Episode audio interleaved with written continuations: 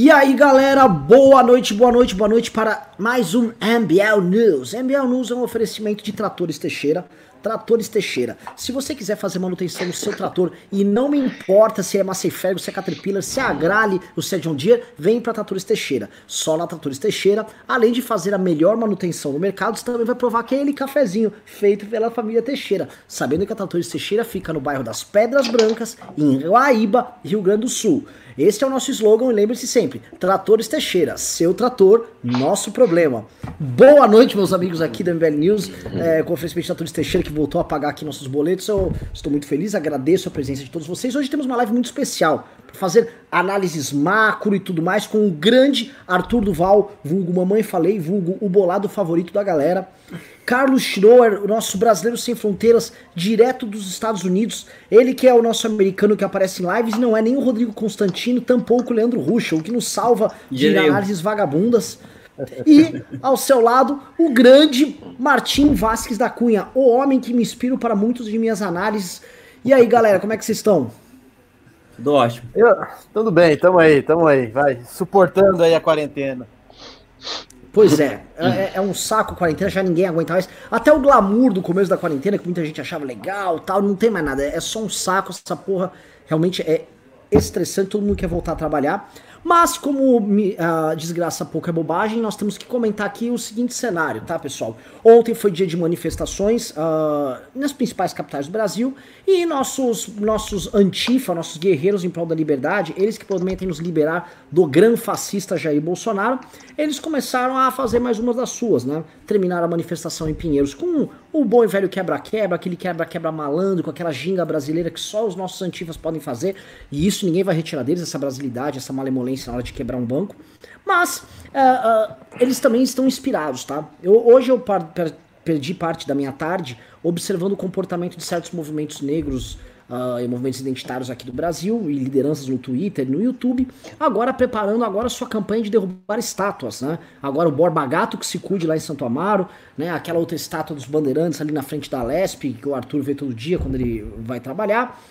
Eles que se cuidem. Até a cidade de Monteiro Lobato e até a cidade de Taubaté, que tem também uma uhum. estátua de Monteiro Lobato, eles que se cuidem tá? O movimento negro brasileiro e os Antifa prometem derrubar todas essas estátuas e vão deixar nada, não vai restar pedra sobre pedra. Ou seja, estávamos achando que íamos derrubar o Jair Bolsonaro e vamos terminar derrubando mesmo o Borba Gato, o que é bem, bem sintomático dessa esquerda bizarra que promete nos liderar, promete que nos guiar na queda do Jair Bolsonaro e que nos mostra que a gente está entre a cruz e a espada. Porque de um lado a gente tem Olavo de Carvalho, ganhando força no governo, fazendo chantagem, fazendo um tipo de extorsão que mais parece episódio do Black Mirror. O cara faz uma extorsão com o presidente da república, com a turma dele, ao vivo, manda um vídeo, solta um vídeo, aquilo vira notícia, ele consegue a extorsão dele, o empresário que ele chama de Zé Carioca vai lá e fala que vai dar dinheiro para ele mesmo, e o jogo segue como se fosse a coisa mais normal do mundo, como se nós estivéssemos vivendo na maior das normalidades. Aí a gente olha pro lado e fala, já sei, vocês estarem salvo tá? O, o, Black Lives Matter brasileiro vai derrubar a estátua do Borba Gato e vai ficar tudo bem. Como eu então acho que eu tô tranquilo e me parece que as coisas estão muito boas aqui no, no Brasil, eu vou começar aqui com o autor do termo carandilo intelectual, tá? Martim Vasques. Porque é o seguinte, o seu termo carandilo intelectual, é, é, é, ele é abrangente, mas eu confesso que a ideia de um carandiru é como eu me sinto hoje. Eu não sei se é o carcereiro que me mata, se o, se o cara da facção me mata. Eu sei que eu vou morrer no final. Martim, é. Todos. Tamo ferrado? Bem, estamos bem ferrado. Assim, é, eu sou um, tô muito pessimista com o cenário. É, acho sinceramente que não vejo muita não vejo muita solução institucional, assim como também não há uma solução moral e pelos seguintes motivos, né? O primeiro ponto é como eu já falei algumas vezes no meu Twitter. Primeiro ponto é que você tem uma pusilanimidade do Congresso Nacional e uma falta de senso de urgência do STF em relação às, vamos dizer assim, é, pedaladas estatísticas do Bolsonaro e é o próprio fato de que o presidente é, por sua vez, um vetor de contaminação de desinformação e possivelmente um vetor de contaminação do próprio coronavírus, né? Somado a isso, você tem é, figuras na mídia e na inteligência que elas foram chamadas para fazer o seu papel de liderança contra o governo Bolsonaro, mas elas preferiram fazer lacração ou então entrar para uma espécie de exibicionismo moral nas redes sociais. Né?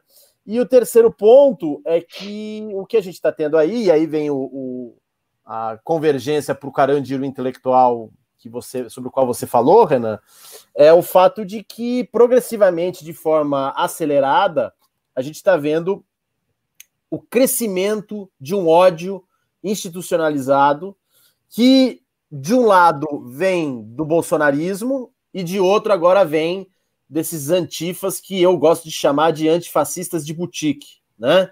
Porque eles, na verdade, até eu vi isso no, no Twitter, eu acho que foi um, um colega chamado Rafael Azevedo, esse pessoal antifa que faz protesto na Largo da Batata, termina o protesto vai pegar um hambúrguer no Zedeli, né?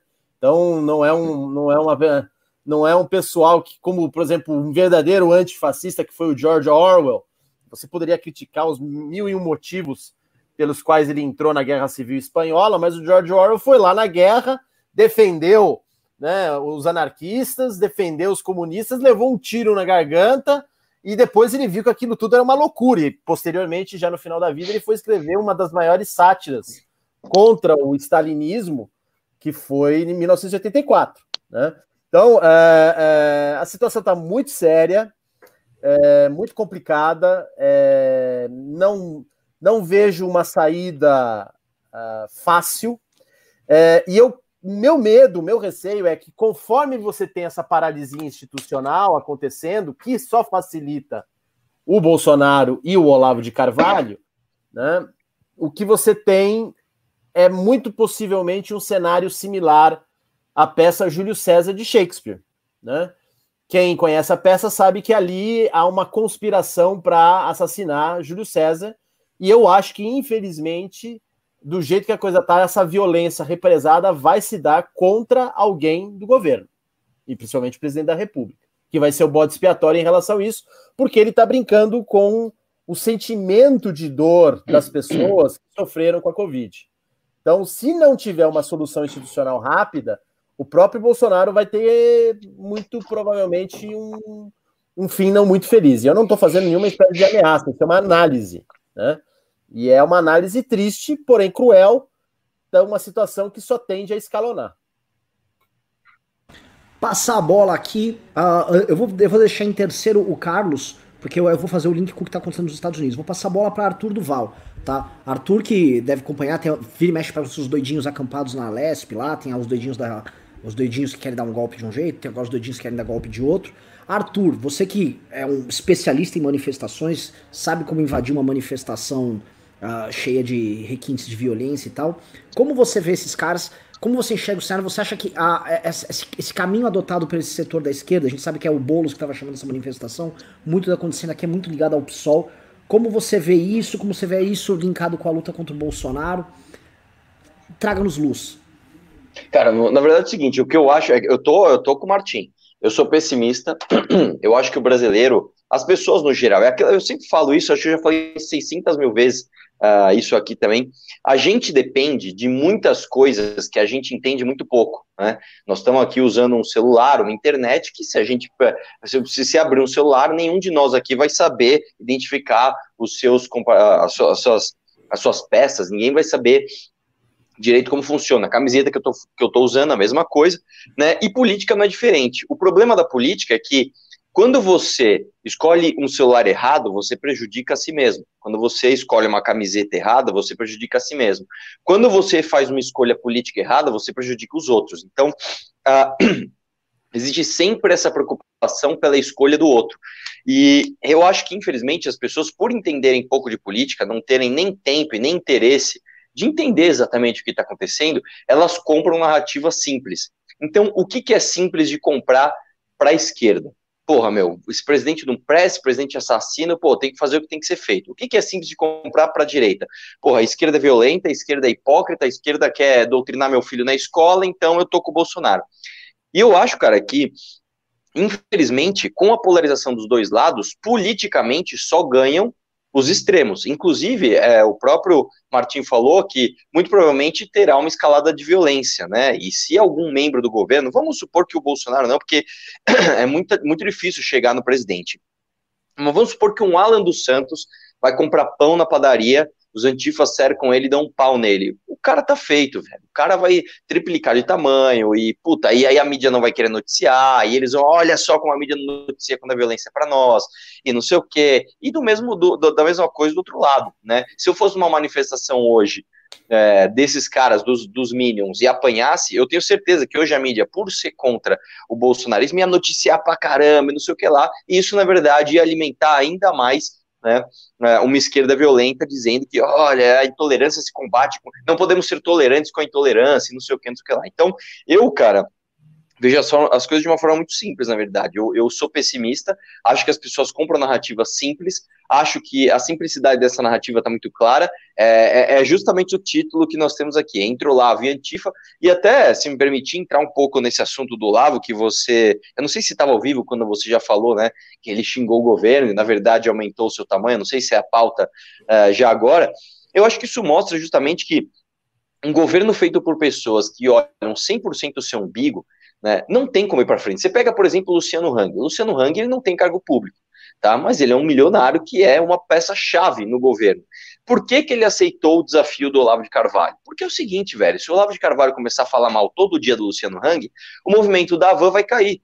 É simples, é, é eu não estou falando que ele vai falir a Van, mas com certeza aquele cliente mais ideológico fica comprando coisa para a família, que vai fica insistindo para a família comprar nas lojas permitidas, entre aspas, né? Da mesma forma que a esquerda faz, né? Deixe de é, deixe de anunciar nos sites bolsonaristas, a direita também faz isso, né? Consuma coisas de quem doa, de quem é, é verdadeiramente patriota, etc. Então, eu não vejo uh, um altruísmo do Hang é, sendo tolerante com o Olavo de Carvalho, e também não vejo ele sendo, perdão a expressão aqui, uma putinha do Olavo. Eu vejo ele fazendo uma conta. Se eu retrucar e agir por orgulho, o que acontece? Bom, vou perder uns clientes aqui. Se eu falar que tá tudo certo, arrumar um dinheiro pro velho, o que acontece? Fica todo mundo em paz. E, e assim, cara, o governo continua sendo assim o tempo todo. Então, é, eu sou pessimista, cara. Eu acho que é, as narrativas simplórias, elas tendem a crescer. E, e eu vou te, eu ainda vou, vou colocar mais um elemento aqui os grandes players que não se identificam como esquerda, então, por exemplo, se você chegar para um Luciano Huck da vida, se você chegar para um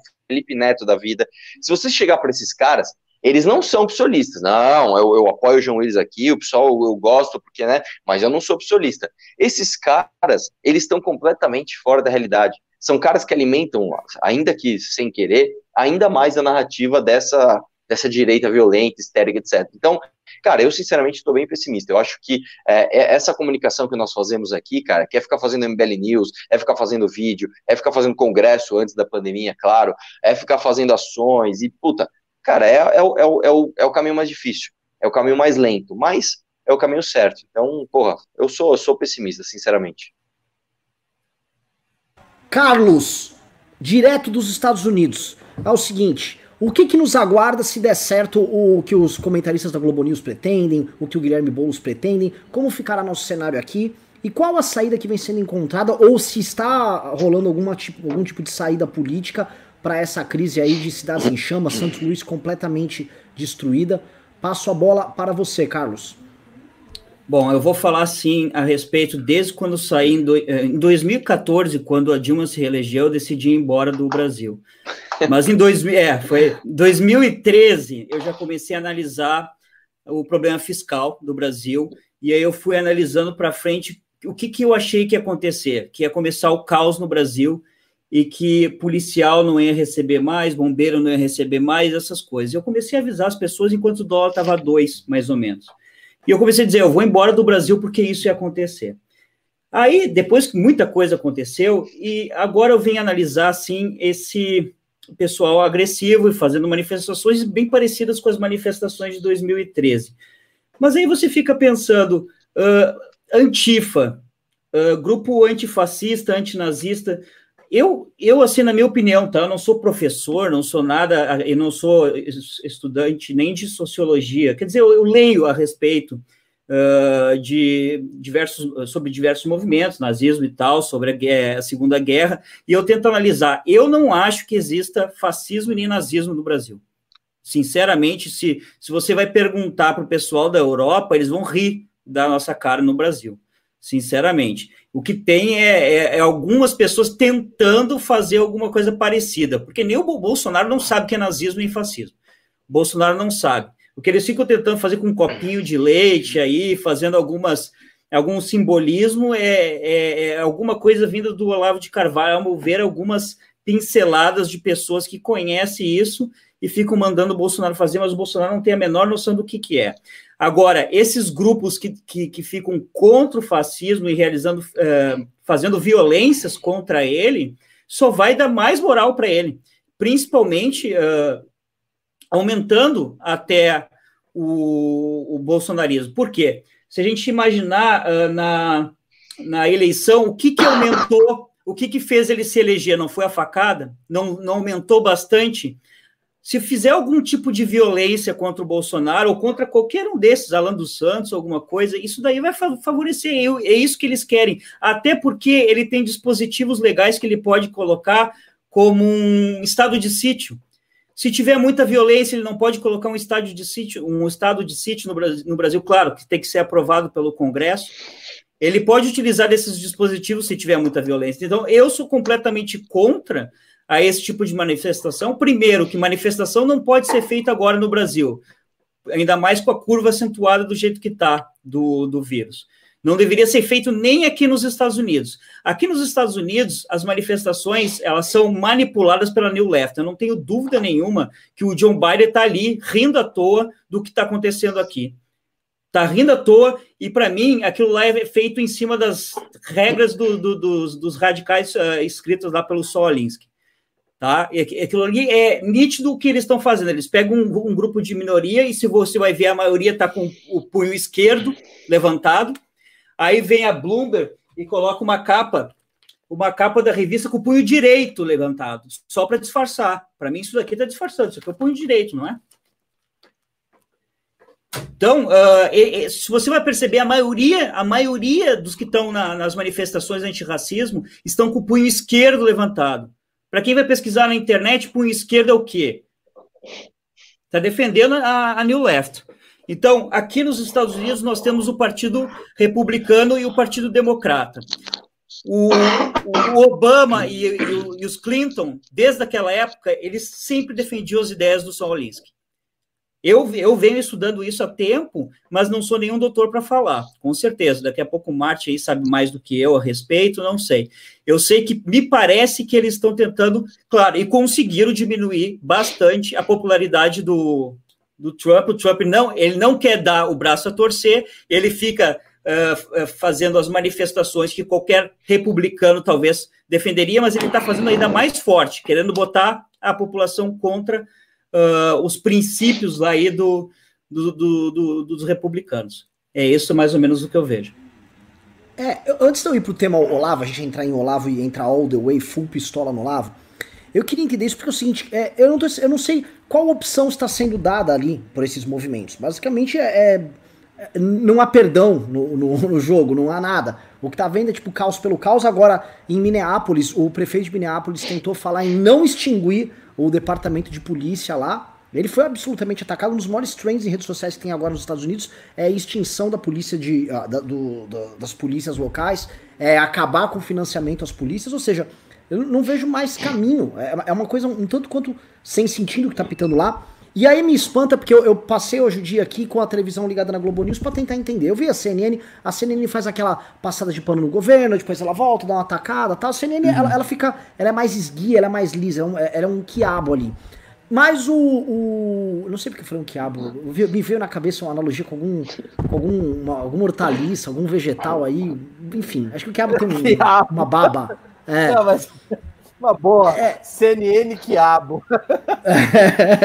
Mas a Globo News, cara, é o dia inteiro movimentos antirracistas, all the way, pá, pá, pá, pá, pá, pá, pá, pá, o dia inteiro. Dia inteiro. E assim, e eu falei, caramba, cara, não tem mais nada para cobrir, os caras só falam disso o dia inteiro. E aí, quando cobrem também as ações as que tiveram ontem, eu fico chocado, porque assim, no, todo mundo me vendeu que domingo ia ter uma manifestação contra o Bolsonaro, tá? Tem uma manifestação contra o Borba Gato. E hoje, o dia inteiro, essas mesmas pessoas que saíram as manifestações lá de ontem estão focadas no Borba Gato. O lance é o Borba Gato. E eu falei, caramba, cara, não era esse cara que eu tava querendo derrubar, era outro capitão. É, então, tô, tô com... Martim, e aí, velho? Bem, vamos lá, deixa eu pegar E eu quero fazer, vou te deixar o desafio. Vou te deixar o desafio. Você já vai sair disso, você já vai. Quando você for passar a bola, já tá passando a bola com o tema do Olavo já encaixado. Ah, tá. Você quer que eu faça a passagem pro Olavo, é isso? Você vai fazer a passagem, vai fazer o link, você vai fazer o. Não, eu acho que dá para fazer sim, porque eu queria pegar um, uma observação feita pelo Carlos, que é muito importante, e que tem a ver um pouco com a falência no debate público que nós estamos vivendo atualmente. Né? O ponto que o Carlos abordou é a questão de não existir no Brasil fascismo ou nazismo. Né? É, por que, que eu falo que é importante? Porque todo mundo está falando da imprensa, gente graúda da imprensa, é, analistas amadores nas redes sociais, é, as pessoas nas próprias manifestações, enfim, todos estão entrando nessa coisa de ah, o Bolsonaro é fascista, né? E o ponto, assim, é, como o Carlos falou muito bem, eu acho que era sobre isso que ele estava se referindo, mas ele não teve tempo na fala dele. Se não for isso, por favor, me corrija, Carlos. Que o que a gente está vivendo agora no Brasil é uma situação histórica muito peculiar, porque é o ressurgimento do integralismo, ou um neo-integralismo. Né? Por que, que eu digo isso e por que, que eu coloco o termo neo-integralismo em vez do integralismo? Porque esse integralismo que o bolsonarismo representa é um tipo completamente diferente do que a gente viu, por exemplo, no integralismo do Plínio Salgado da década de 30.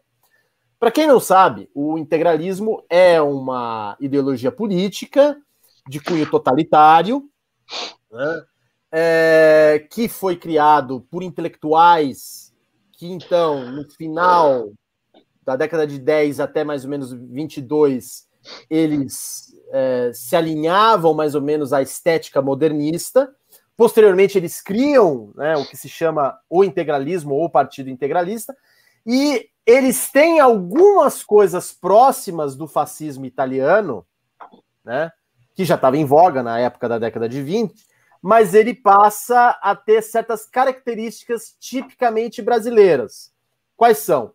Se o fascismo, por exemplo, fala que tem que ser tudo em torno do Estado, pelo Estado, em função de um dute, de um líder, né? É, que seria, vai, uma analogia bem manca que eu vou fazer aqui, um pouco parecido como um imperador romano. O que a gente vai ter aqui no Brasil é que a integração da sociedade brasileira, que já na época sofria com os desmandos da Primeira República, né, da Velha República, é, ela tem que ser integrada em um Estado que é, vai ser liderado não só por um líder providencial, mas alguém que possa ter a alma de um poeta. Isso daí não, não viajando, não. Isso está. Isso existe nos manuscritos do Plínio Salgado. Aliás, o próprio Plínio Salgado se via como esse líder poético né, que iria guiar a, a nação. E esse líder, ele eventualmente iria sumir no papel do Estado, que seria um Estado tecnocrático, burocrático, me mecanizado, extremamente preciso, e com isso a sociedade civil desapareria, iria desaparecer. E desaparecendo dessa maneira, o que aconteceria? Seria somente o Estado integral dominando a nação. Né? Por isso que chama integralismo, ou seja, é a unidade do Estado dando força ao país e se identificando com a alma do país. Lembre-se que no, no, fascismo, né, e até mesmo em menor, em diferentes graus no próprio nazismo, você tem um líder que vai guiar esse Estado.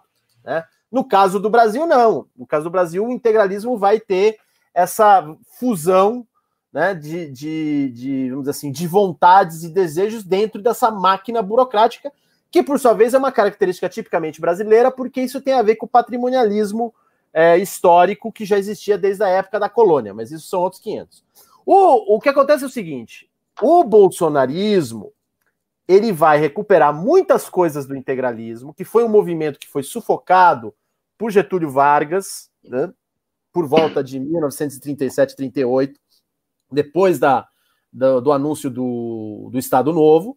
E é, com isso ele se torna meio subterrâneo, né? O integralismo vai se tornar um movimento subterrâneo, misturado um pouco com positivismo, um pouco com o castilismo, que também era uma espécie de autoritarismo tecnocrático é, gaúcho que influenciou muito o Getúlio. O Carlos, eu acho que ele é da terra dos Pampas, ele pode confirmar isso.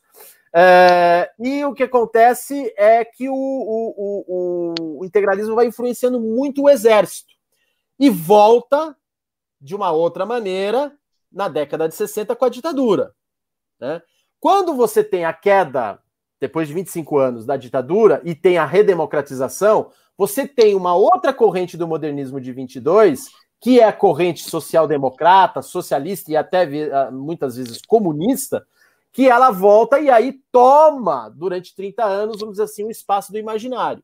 O integralismo fica novamente subterrâneo e ele ressurge agora com o bolsolavismo, porque você tem a ética de hierarquia militar do Bolsonaro, que já era um integralismo petrificado, somado à visão de mundo do Olavo, que é o que se chama hoje olavismo, né? e que tem referências a grupos esotéricos perennialistas, que, por sua vez, formam uma rede interna que estariam, via Steve Bannon, tomando conta do governo do Trump. O Carlos falou do Saul Alinsky pela parte da New Left, e eu concordo com ele que tem sim uma grande influência da New Left via Saul Alinsky nesses protestos antifa, mas o que tem que ser também é, visto é que essa reação antifa, influenciada pelo Saul Alinsky, é uma reação a um outro projeto de poder que já existe no Trump, existe na Hungria, existe na Rússia, existe aqui no Brasil, de uma rede perennialista que vai parasitando certas características nacionais de cada país e vai criando certos elementos híbridos. Por isso que o Carlos tem razão quando fala que nós não estamos vivendo num governo fascista, porque o que a gente tem aqui, na falta de uma terminologia me, uh, melhor, é um neointegralismo que ele tem algumas características do fascismo que são úteis para o discurso da New Left, para que assim fique mais fácil de entender na cabeça deles o que está acontecendo até para facilitar a ação política, a ação revolucionária, mas ao mesmo tempo o que você tem aqui é um outro tipo de monstro que, infelizmente, a imprensa e os intelectuais e a opinião pública elas não estão dando conta de aprender o que é esse movimento. E aí, fazendo o link com o Olavo, é... o que acontece? Você tem uma espécie de Leviatã dentro do próprio Leviatã, né?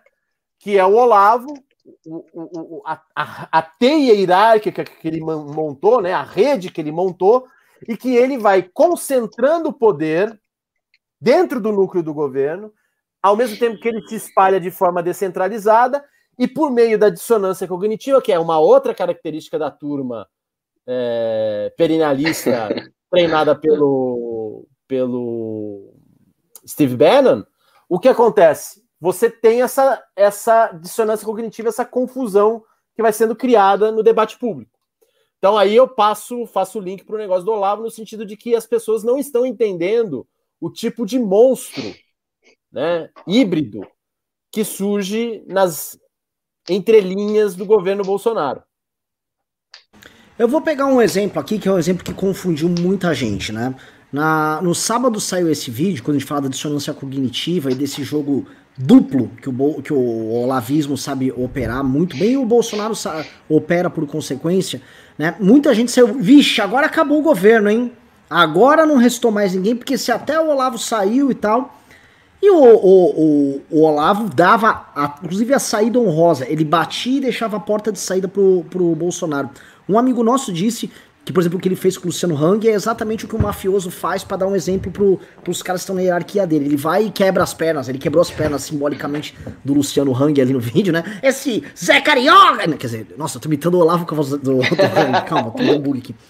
E ele ele quebrou simbolicamente as pernas do Luciano Hang como um recado pro, pro Bolsonaro, né? Mas o que eu sinto, e aí eu vou jogar a bola é, é, pro, pro Arthur baseado nesse sentimento, é que ele, ele operou isso, ele fez isso, e assim, é impressionante. Num dia ele falou que acabava com o governo do Jair Bolsonaro, a, a, assim, bom porque cagou na cabeça do presidente da República, e no outro dia ele falou que estava até o fim com o Bolsonaro na maior tranquilidade de cara lavada, assim, não, tô tranquilo, falei isso mesmo, e, e, ele mantém as duas coisas, e aí a gente percebe que a imprensa, por exemplo, não consegue cobrir isso.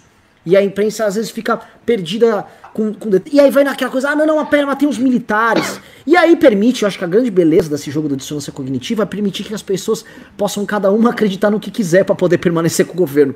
Então o guedista vai falar que tá tudo bem. E falou que isso aqui é só se tomar o Olavo é doidinho. Tá tudo bem, eu tô seguindo aqui o Paulo Guedes nas reformas que nunca virão, mas eu vou fingir que elas vêm. Então você permite, assim, são tantas as variáveis que essa coisa da, da dissonância cognitiva permite, que você tem todo um mundo de opções, né?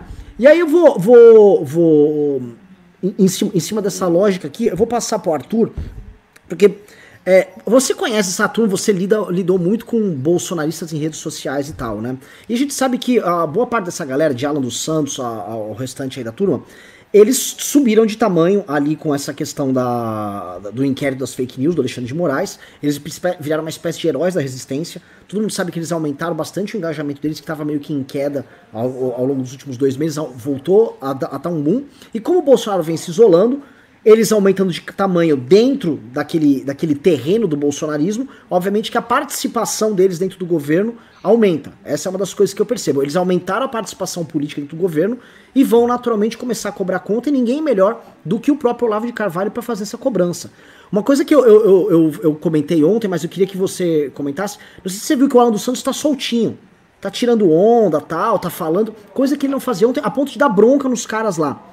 Você que conhece a galera, esses youtubers, essa galera que funciona nessas redes, tá? Qual você acha que é o próximo passo dessa turma, sabendo que cada vez mais o governo Bolsonaro depende deles e cada vez mais o governo Bolsonaro é a cara dessa galera? Cara, na verdade o que você falou é, faz todo sentido. Acabou de sair uma matéria hoje, inclusive, falando que o Felipe G. Martins, né? Acho que você falou isso, mas não estava online. Ele acabou de ganhar o, o, o cargo de assessor-chefe da assessoria de assuntos internacionais. Então é justamente isso. O Olavo dá uma bronquinha pública, Aí, puta, o Hang vai lá e chama a grana pro Olavo e o Felipe G. Martins é, ganha um carguinho melhor ali, né? A questão do bolsonarismo, cara, eu acho que ela tem muito a ver também com, com comportamento humano. Se me permite dar uma viajada aqui. É, tem um experimento, cara, muito interessante, que eles pegam um macaco, né, colocam numa jaula, e esse macaco ele tem duas mães, né? Uma mãe, ela é de metal, ela é grande, e ela, ela tem ali dois seios com leite, então é essa mãe de metal que alimenta o macaco, né? E quando vem alguma ameaça naquela jaula, uma ameaça artificial, logicamente, que eles colocam alguma coisa assustadora para o macaco, essa mãe de metal aparece e expulsa a ameaça. Do outro lado, eles colocam uma mãe macaco, que na verdade nada mais é do que um macaco de pelúcia. Ela não alimenta o filho, ela não se mexe, ela não protege ele das ameaças todas as vezes que todas as vezes que o, o, o macaco sente, se sente ameaçado, quando eles colocam ameaça, todas as vezes ele corre para a mãe de pelúcia, mesmo que aquilo não tenha nenhum tipo de é, explicação lógica. Aquela mãe de pelúcia ela não faz nada, ela só é gostosa de abraçar. O que eu acho que isso tem a ver com o lavismo e com o bolsonarismo? Independente da lógica, independente da razão, independente daquilo que esses caras defendem, é gostoso você fazer parte de uma turma que te defenda acima de tudo, mesmo que não tenha lógica nenhuma. Então, o que eu vejo, cara, de muitos olavistas, a maioria, né, é, são aqueles caras que sofreram bullying na escola, né? Então o cara ficava no fundão, aquele cara meio esquisito, meio ceboso, que não pegava ninguém, as minas davam risada dele pelas costas, os caras, os machão davam uns tapas na cabeça do cara, o cara, puta, vou fazer o quê, né, mano? Sou zoadinho aqui, não tenho o que fazer. De repente o cara vai nas redes e ele tem uma turma que defende ele. Né? Então, é, foda-se o que o cara tá falando, ele tá me defendendo. Eu sou dessa turma da hora aí, eu sou dessa turma. Agora eu faço parte dos caras que estão comandando a sala. E tanto isso é verdade, cara, que a gente poderia até fazer uma, uma, um estudo de uma experiência que o próprio Kim teve. Eu não sei se vocês estão sabendo, Martins e Carlos, olha o que aconteceu. Eu não tenho paciência de fazer isso, mas o WhatsApp do Kim vazou um dia e um cara xingou ele. É, você tá traindo o Bolsonaro, alguma coisa assim, não lembro. Aí o Kim falou, o Kim falou, mas por quê, cara? Por causa do treino do Bolsonaro, tá? Pô. Aí o cara, não, por causa disso, disso, daquilo. Aí o Kim conversou com o cara. Falou, não, tá, tá. Mano, em, em cinco palavras, em cinco frases, o cara falou, pô, eu posso falar, meu? Eu sempre gostei muito de você, gosto de tal coisa que você faz. O cara se transformou. O cara ficou, pô, gosto de você, gosto de você. E o que eu vejo, cara, na rua é justamente isso, cara. Diferente, inclusive, da esquerda, né, mais é, é, violenta. Se você pegar aquele cara, tipo assim, a, lembra daquela manifestação que o cara chegou para mim e falou assim, é, fascista na ponta do fuzil e não sei o que lá? Aquele cara, eu cruzei com ele no metrô uma vez e eu cruzei ele na Câmara Municipal uma vez e ele tava sozinho. Ele não fez nada, ele é simplesmente um bunda mole. Um bolsominion, ele é carente, é diferente, cara. Ele não é só revoltado, ele é um cara carente. Se você pegar aquela tia que ficou bem famosa, que ela foi com bastão na manifestação, e ela tem foto comigo, tem foto com o Kim, tem foto com o Bolsonaro, tem foto com a Carla Zambelli. Essa tia, pessoalmente, ela é uma fofa, cara. Essa tia, na Lesp, ela fica lá na porta do gabinete pedindo para conversar sobre doutrinação, não sei o quê. Então, assim, é, o, o, que eu acho, cara, desse, desse negócio do, do olavismo e tal, é muito parecido com o Seita. Eu acho que ele se apoia numa carência mesmo numa carência de verdade que os caras têm. Ó, o, o, tem dois documentários muito bons é, que não falam, obviamente, de olavismo, mas dá para a gente falar sobre isso. O primeiro é um que fala sobre cientologia, se não me engano, se não me engano, tem no Netflix. Tá? É, é uma história muito engraçada de como surgiu a cientologia, de toda a briga do cara ali, é, do, do, do, líder da seita deles, que eu esqueci, e como eles conseguiram é, deixar na mão deles pessoas até famosas, né? O John Travolta, o, o, o cara que fez Top Gun, como é o nome dele mesmo? Tom Cruise. O, Tom Cruise, o Tom Cruise e tal, como eles fizeram, né, para se apoderar dessas, dessas personalidades. E um outro documentário que tem muito a ver com isso, com carência, é o Terra Plana do Netflix. Esse eu tenho certeza que é do Netflix. É, assistam esse documentário. O documentário Terra Plana não é sobre Terra Plana. O documentário Terra Plana é sobre comportamento humano. E aquilo lá você pode transportar para vários outros problemas. Quando falam que do Jim Jones, né, o cara lá que fez um monte de, de, de cometer, incentivar as pessoas a cometerem suicídio, se não me engano foi na Guiana, um negócio assim, né, um negócio meio desconhecido ali. É isso, cara. Se o Olavo amanhã fala assim, mano, é o seguinte, velho, nós talvez a gente tenha que se matar para os comunistas não tomarem nosso corpo. Vai ter a galera que vai se matar. Então, é, é, como eu te falei, eu acho que é muito mais uma questão é, de carência mesmo. Olha, é, eu vou ter que devolver essa, isso aqui pro Martim, porque eu vou fazer uma pergunta, Martim.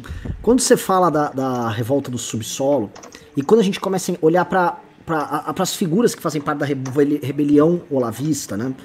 É, eu vejo muito que a matéria-prima para isso são justamente esses caras frustrados que o Arthur estava descrevendo aqui, né? Como o, o, o, eles materializam, quer dizer, eles instrumentalizam esse, esse ódio reprimido desses caras e transformam esses caras em soldados dessas causas. Eu sei que existem outros exemplos ali, mas existe uma característica específica do olavismo que faz com que ele tenha um sucesso em, em, em utilizar esses caras?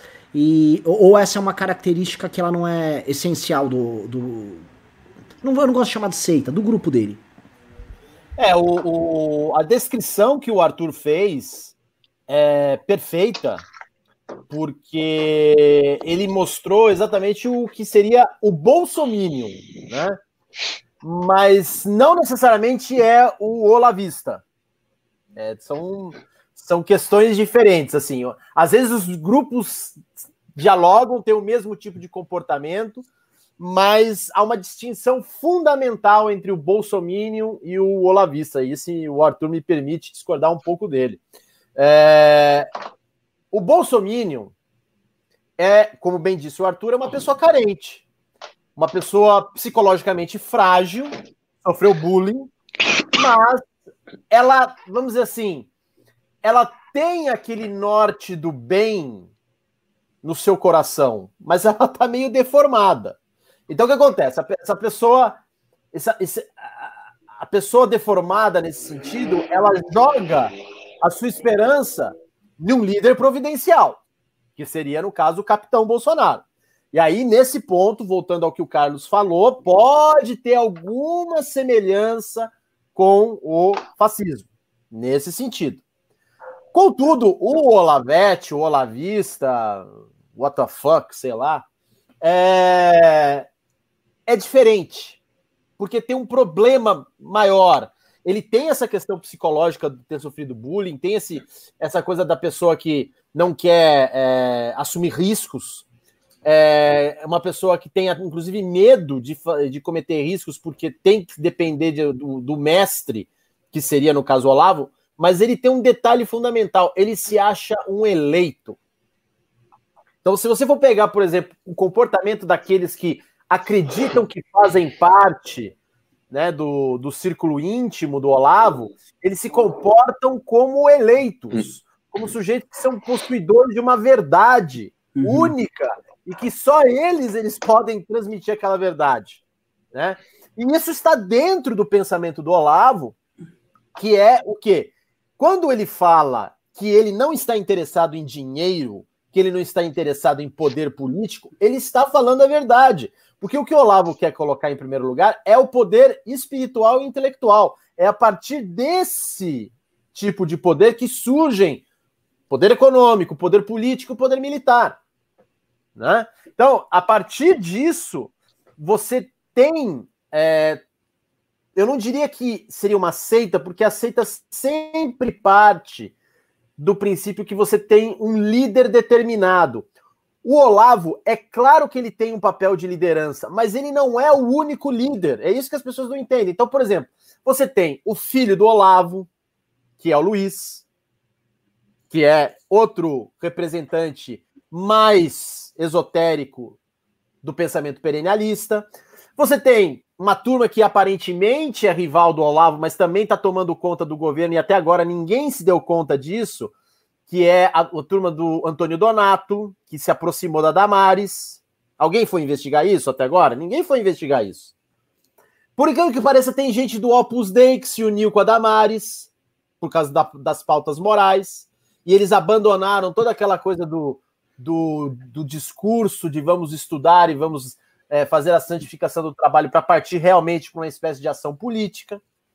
Né? Então, você tem pessoas que são descentralizadas e que, apesar de fazer parte de um grupo que tem um, um horizonte em comum, tem diferenças que parecem que são contraditórias, mas, ela tem, mas elas têm esse núcleo de pensamento. Então, a diferença é isso. E aí que vem a revolta do subsolo, porque é uma coisa que não foi percebida pela imprensa, não foi percebida pela intelectualidade. Eles, ela, ela foi relegada ao esquecimento, foi colocada assim, ah, é uma coisa que não deve ser posta, nem sequer discutida. Aliás, aproveitando, uh, e aí eu quero também, já aproveito e quero cometer a elegância de passar para o Carlos, que tem, que tem que falar, afinal de contas, é, esse é o problema da New Left, esse é o problema da esquerda. Eles acham que não pode dar palco para maluco. Mas só que esses malucos precisam ser expostos e denunciados. Até porque isso tem que acontecer? Para que quando a nova esquerda, a New Left, a esquerda radical, o antifascista de boutique, seja lá o que for, voltar ao poder, a exposição que nós aqui da direita democrática precisamos fazer sobre esses integrantes da revolta do subsolo, para que a New Left não venha com revanchismo e faça o duro acerto de contas, que é a nova mania agora. Né? Todos os intelectuais da nova esquerda estão chegando nesse ponto que agora é fundamental, com a queda do bolsonarismo, fazer um duro acerto de contas. O que significa que eu, você, Renan, Arthur, o Carlos, todo mundo que está aqui do MBL, está no paredão já, tá? Tá no paredão. Então, olha a situação que a gente está. Você tem o Olavo de um lado querendo né, que o general Helena de pijama pegue o Renan. Isso vai ser assunto para o final do, da live. E aí, se o Bolsonaro cair e o pessoal da nova esquerda, por algum motivo, voltar ao poder, olha só, estamos aqui na lista. Né? Estamos aqui na lista. Então, a gente tem que tomar muito cuidado para que a revolta do subsolo não seja ignorada e para que a revolta das elites, que é a revolta do PT, da nova esquerda e etc., ela continue no poder, porque nenhuma das duas vai, vai ganhar. A única coisa que vai ganhar vai ser o quê? O bolsolavismo. Então, a tiazinha que o Arthur entrou em contato vai perder. O Alan dos Santos vai perder. O Antifa que quer derrubar o Borba Gato vai perder. o intelectual da GV que quer um duro acerto de contas também vai perder. Sabe quem vai sobreviver nessa história? O Olavo e o Bolsonaro. E a gente aqui, ó, vai ficar num deserto. Olha, esse deserto tá bem, bem desenhado pra gente mesmo. A não ser que a gente tome decisões acertadas, que eu acho que é, o, é um, um papo, acho que não pra live de hoje, mas é, se nós quisermos derrubar o Bolsonaro e não transformar a derrubada do Bolsonaro num, num drama onde nós seremos colonizados por uma esquerda modernoide daí da, da, da elite, e, e, isso já vem acontecendo.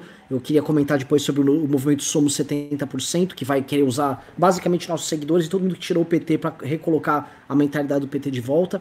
Quando você começa a investigar o que é aquilo, vocês ficam assustados. Um movimento que se pretende 70% da população, criado pelo Eduardo Moreira e pelo Roberto Requião. Carlos, vou passar a bola para você agora é, e com isso a gente vai começar um giro novo é, de assuntos aqui.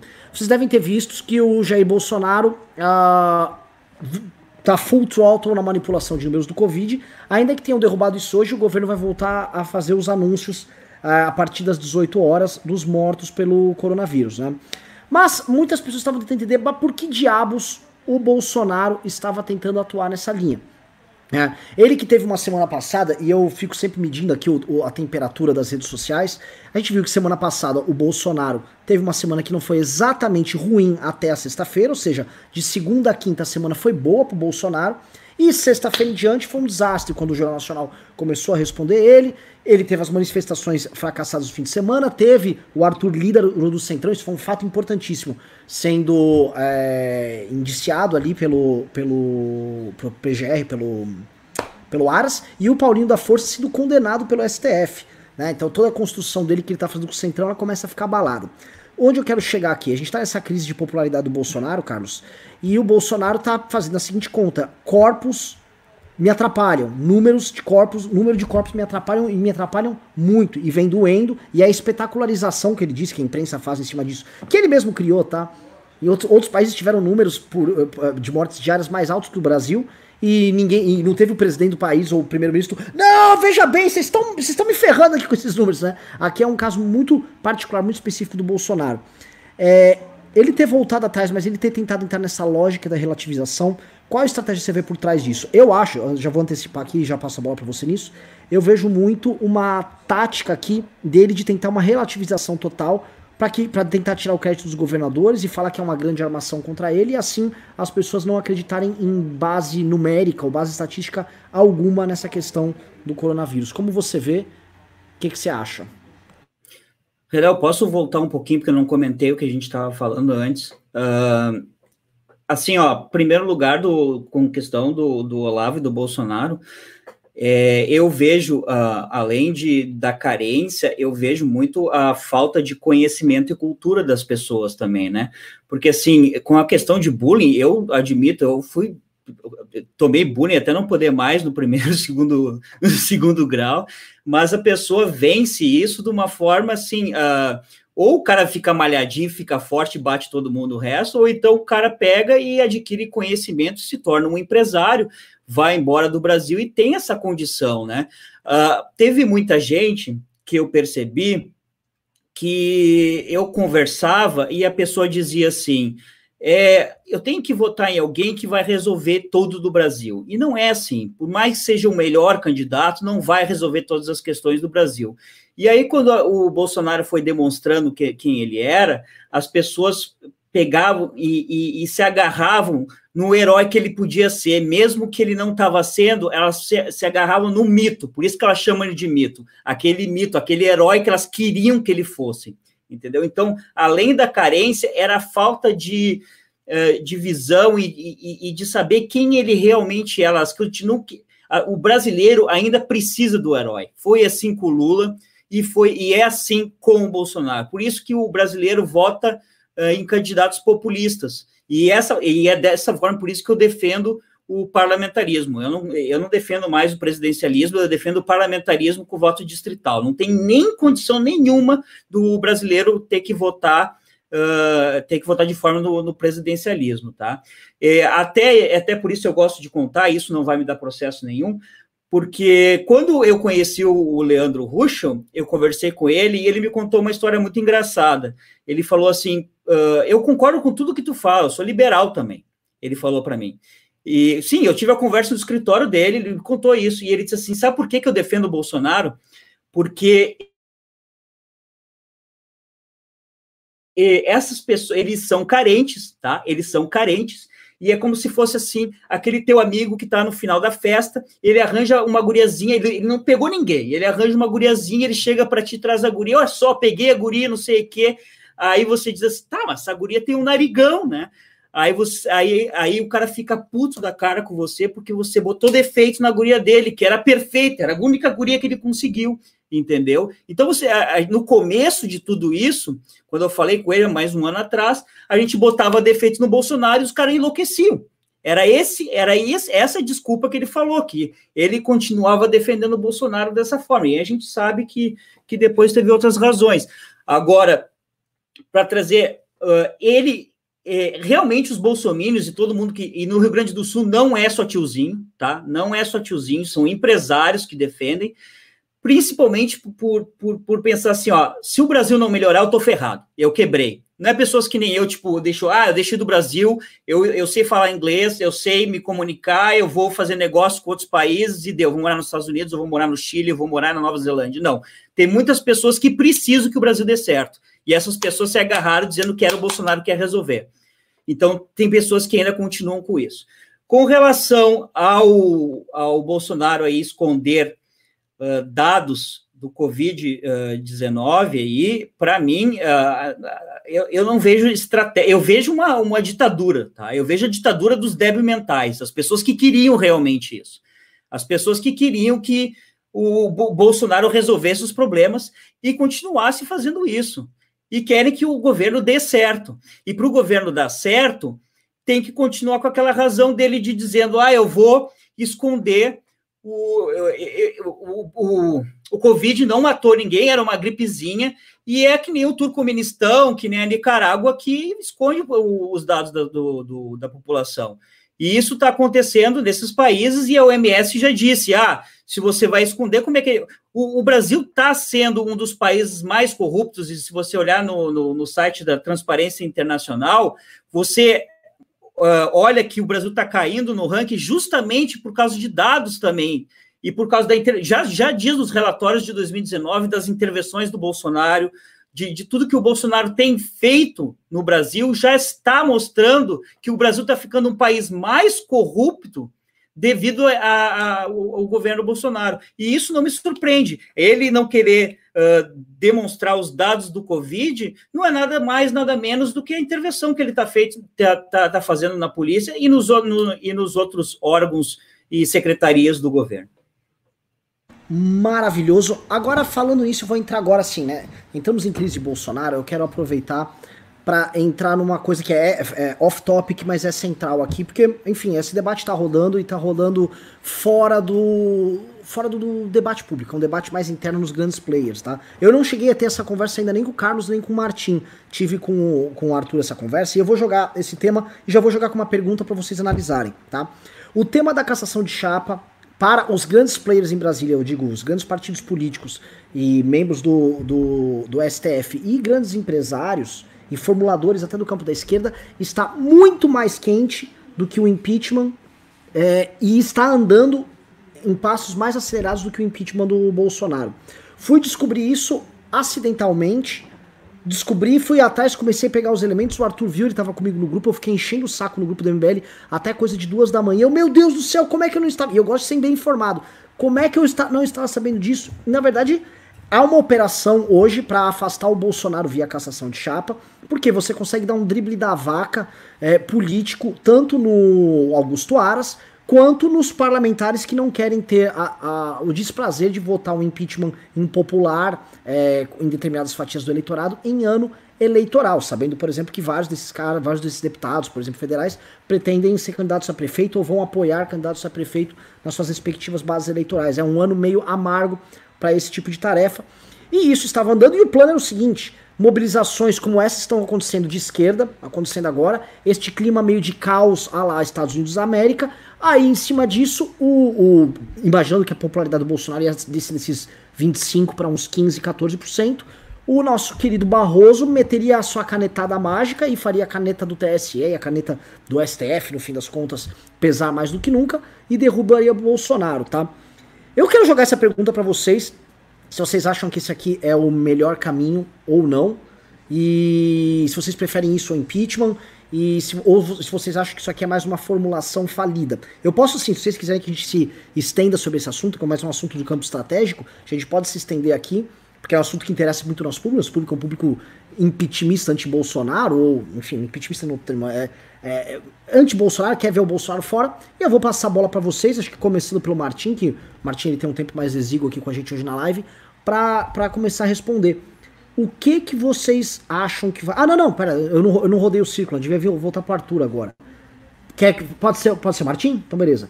Martim, cassação com rebelião das elites, ou impeachment com a imprevisibilidade total?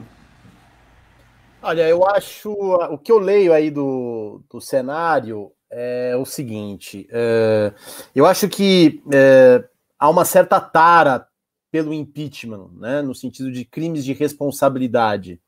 Ao mesmo tempo que eu acho que essa estratégia do, da cassação de chapa é perigosa.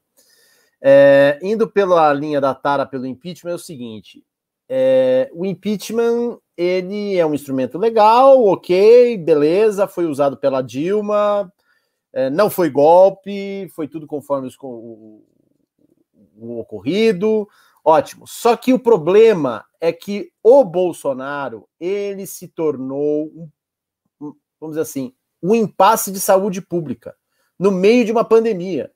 É isso que tem que ser visto. Se o impeachment tem que sair por algum crime de responsabilidade, que seja vinculado diretamente à questão da pandemia. Por quê? Você tem aí 35, 36 mil óbitos, entendeu? É, ah, mas pode ter sido subnotificado? Sim, mas pessoas sofreram com essas perdas. Isso é uma, uma maneira de você entender que existe um contingente de pessoas que elas estão literalmente doendo com a situação. E o Bolsonaro não está nem aí com elas. Então, é, o que eu vejo é que há uma estratégia muito política, mas sem apelar para o lado emocional. A Dilma caiu não só pelo fato de que havia instrumentos legais, ou então ela tinha cometido pedaladas, mas também tinha uma questão moral, que era a questão da corrupção e a questão da própria sobrevivência econômica da classe média, que estava sentindo ali a, o garrote do Estado no pescoço. Né? Então, é, se entrar por essa linha emocional de que o Bolsonaro é um vetor de contaminação das mentiras que ocorrem, que, são, que surgem a respeito do governo, e é também um vetor de contaminação no sentido que ele espalha um outro tipo de peste e que ele vai contra a saúde pública, eu acredito que isso seja mais efetivo. Agora, o lado da cassação de chapa é o seguinte: pelo que eu sei, a cassação de chapa está vinculada à investigação das fake news, não é isso, Renan? Eu não tô. É isso, né? É, é isso. É. Oi? O, Arthur falou. É, não, na verdade são três coisas, né, Renan? É a fake Sim. news, são os dados da, obtidos ali, da, da uh, omitidos e também a interferência na PF, é um mix ali. Então, olha só, é, Isso, é, eles estão falando é... que eles estão falando que essas três coisas vão acelerar e convergir na hora certa. E aí elas vão acelerar e convergir na hora certa, vai ser algo escandaloso. Vão, vão, vai ser uma coisa, libera desde a conversa do, do, desde o material probatório do Paulo Marinho até a, a, o inquérito das fake news que mostra que o Carluxo operou junto com um grupo X de empresários uma rede de fake news na época da eleição, isso num período muito curto de tempo e você começa a falar, eita porra, todo o processo eleitoral, desde a investigação que tinha ali da, da furna da onça, até o uso de disparos de material e, e ataques adversários usando perfis falsos em massa, com grana colocada lá, grana que não foi declarada, inclusive, em campanha, isso tudo rolou ao mesmo tempo, cacete, e aí criaria esse, criaria, vamos então, dizer assim, este fato sólido. Mas, pro, mas olha só, é, esses três pontos, a fake news, a investigação da PF e a, a, o financiamento aí via empresários, é, elas não são fatores emocionais, não são fatores morais. Ah, vai explicar para o grande público Como é que você, bem, Renan, você sabe muito bem disso. Como é que você vai explicar para você conseguir um milhão e meio de pessoas na Paulista que o que é fake news? Ah, o que é a investigação da PF, do Paulo Marinho? O que é um empresário bancando? Não, você precisa ter um fato emocional. E para mim, só um fato emocional que pode acabar de uma vez com o Bolsonaro, que não é nem a questão da corrupção, tá? Que é a questão do envolvimento do Flávio Bolsonaro com a história do Queiroz, que pode ser uma abertura para a questão das milícias.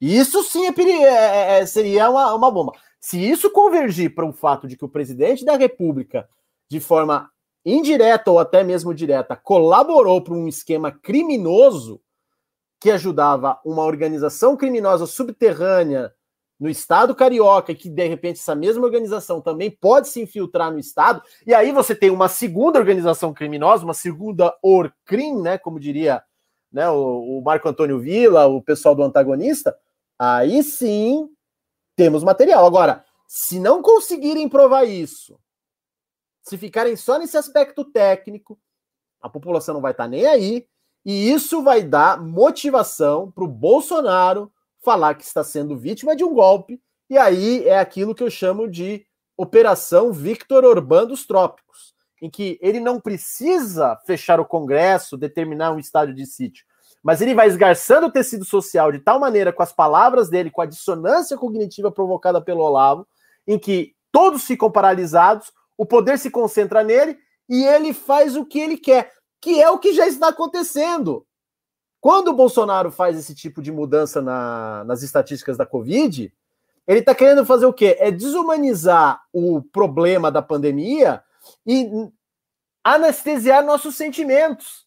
Então, o que, vai acontecer na prática? E já está acontecendo. São Paulo abre o comércio, as grandes capitais abrem o comércio, e você vai voltar a trabalhar porque você precisa ganhar dinheiro, senão você está ferrado. E vai ter 30 mil, 40 mil, 50 mil, pode chegar até, sei lá, 100 mil. E daí? Eu não vi os mortos. Eu não sei o que está acontecendo com eles. Você viu os mortos? Ninguém viu os mortos. Eu não vi vala. Ah, não me atingiu. E, cara, genocídio passivo. Entendeu? E é a desumanização. Né? Então, o que eu vejo é um problema muito sério de que, como essa estratégia para tirar o Bolsonaro do poder ela vai encontrar um elemento moral, um elemento emocional que possa comunicar facilmente com a população. Eu não vejo isso acontecendo. Carlos, o que, que você acha? Como você vê aí?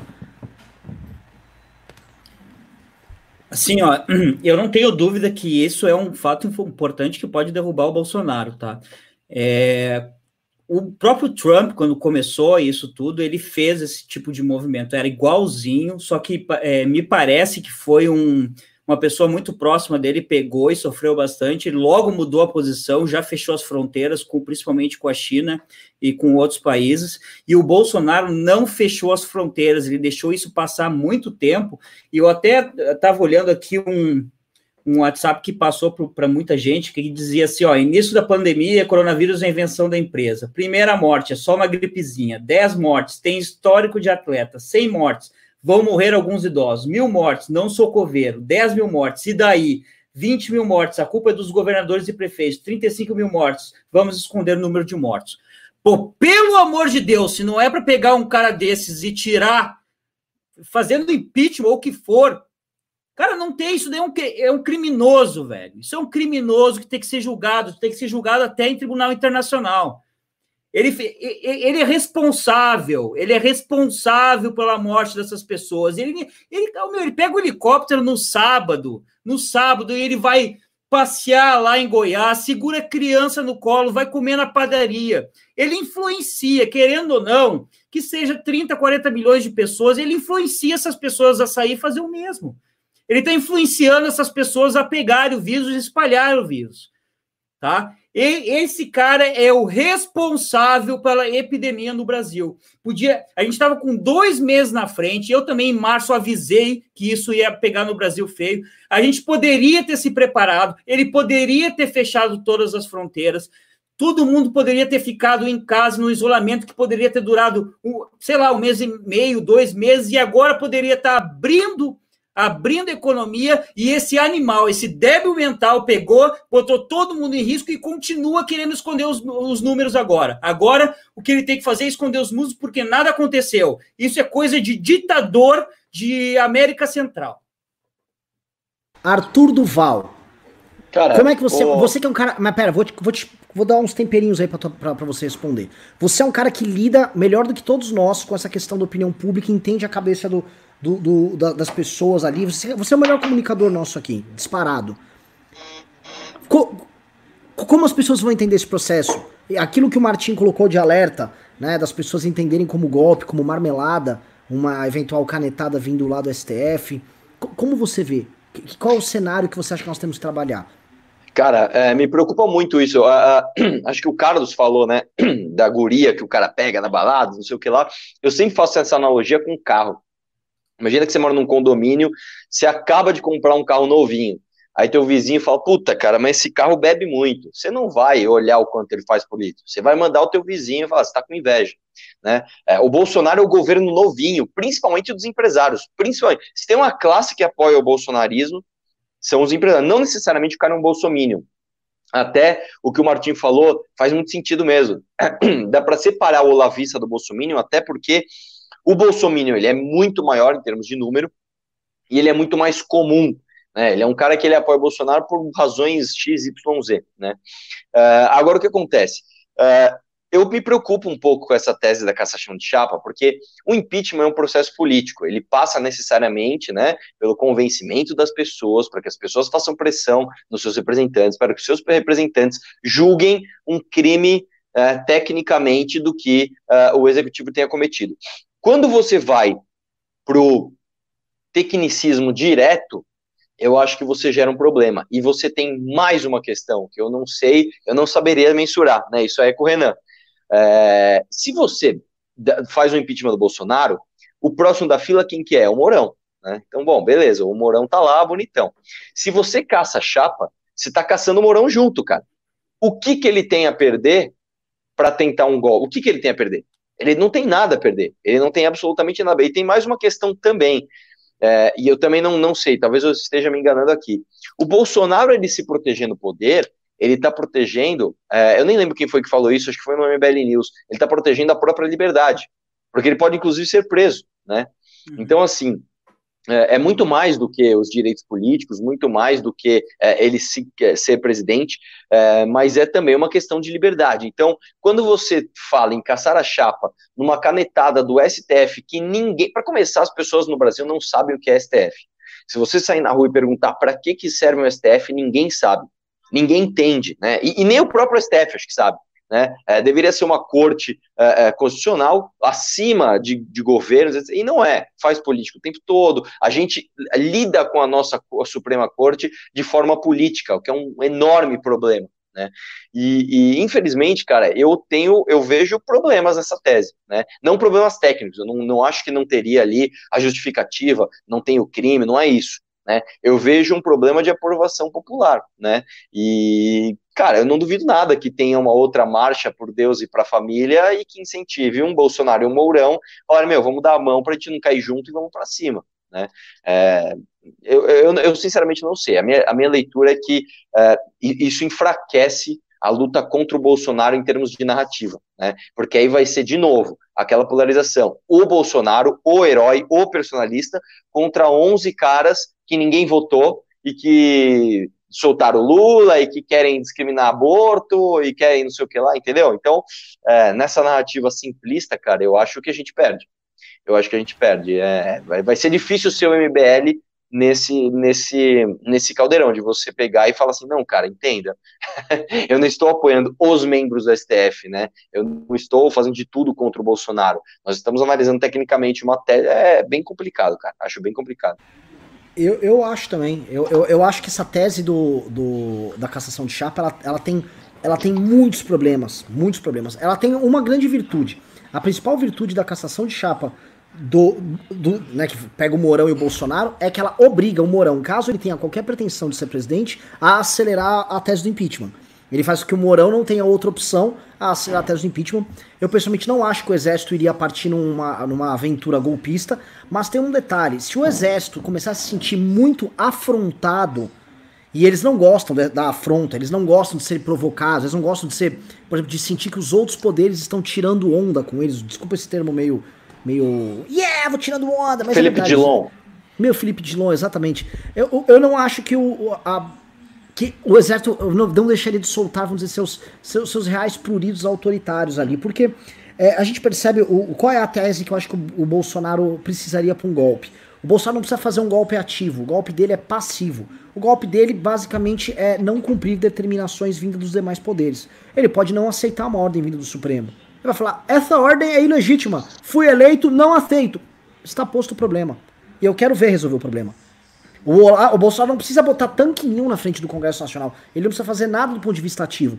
É uma guerra de trincheira. É uma guerra que ele pode jogar passivamente, baseando na obediência. E ele passou as últimas duas, três semanas todas operando a tese da desobediência. Ele, o Heleno, vários setores das próprias Forças Armadas referendaram isso. E o Brasil está num nível de anomia e de, de próprio de, de, de, falta de moral das instituições que ele se valer da moral de uma instituição que hoje é, tá, ainda é aprovada pela população, que são as Forças Armadas, para tentar segurar a onda dele, falar, não, não vou cumprir, isso aqui não é legítimo, ele vai fazer. Ele pegou, vamos, a gente tem que lembrar, ele pegou a, a credibilidade de um jurista como o Ives Ganda Martins e usou a credibilidade do Ives Ganda Martins para tentar criar, pintar de cor de rosa uma tese envolvendo o artigo 142 como forças armadas servindo de poder moderador para resolver e dirimir problemas entre os poderes. Isso é maluquice. Né? Então o Bolsonaro fica com essa prerrogativa. Eu gosto do impeachment, que o impeachment tem uma coisa. Bom, a gente já participou, até tem uma questão afetiva com o impeachment, eu gosto deles. é, é que o impeachment ele é um processo, né? Ele não é um fato. Ele é um processo, ele tem uma vida própria, ele é um organismo próprio. E nesse processo, o mandatário se desgasta. Nos Estados Unidos, a gente teve impeachments que aconteceram simplesmente, eles não foram levados a cabo, mas só a existência do processo ou o medo do processo tiveram o papel de desgastar o respectivo presidente da República que, que sofreu a sombra deles. O Bolsonaro sofreu um processo de impeachment, e eu creio que o, o tema, a, a pedalada fiscal do Bolsonaro, é isso que o Martins falou, tem que ser ligado ao coronavírus, tem que ser essencialmente ligada à, à, questão da pandemia. O Bolsonaro tem que ser carimbado com os crimes que ele cometeu na questão da pandemia e cometeu vários crimes de responsabilidade por conta disso.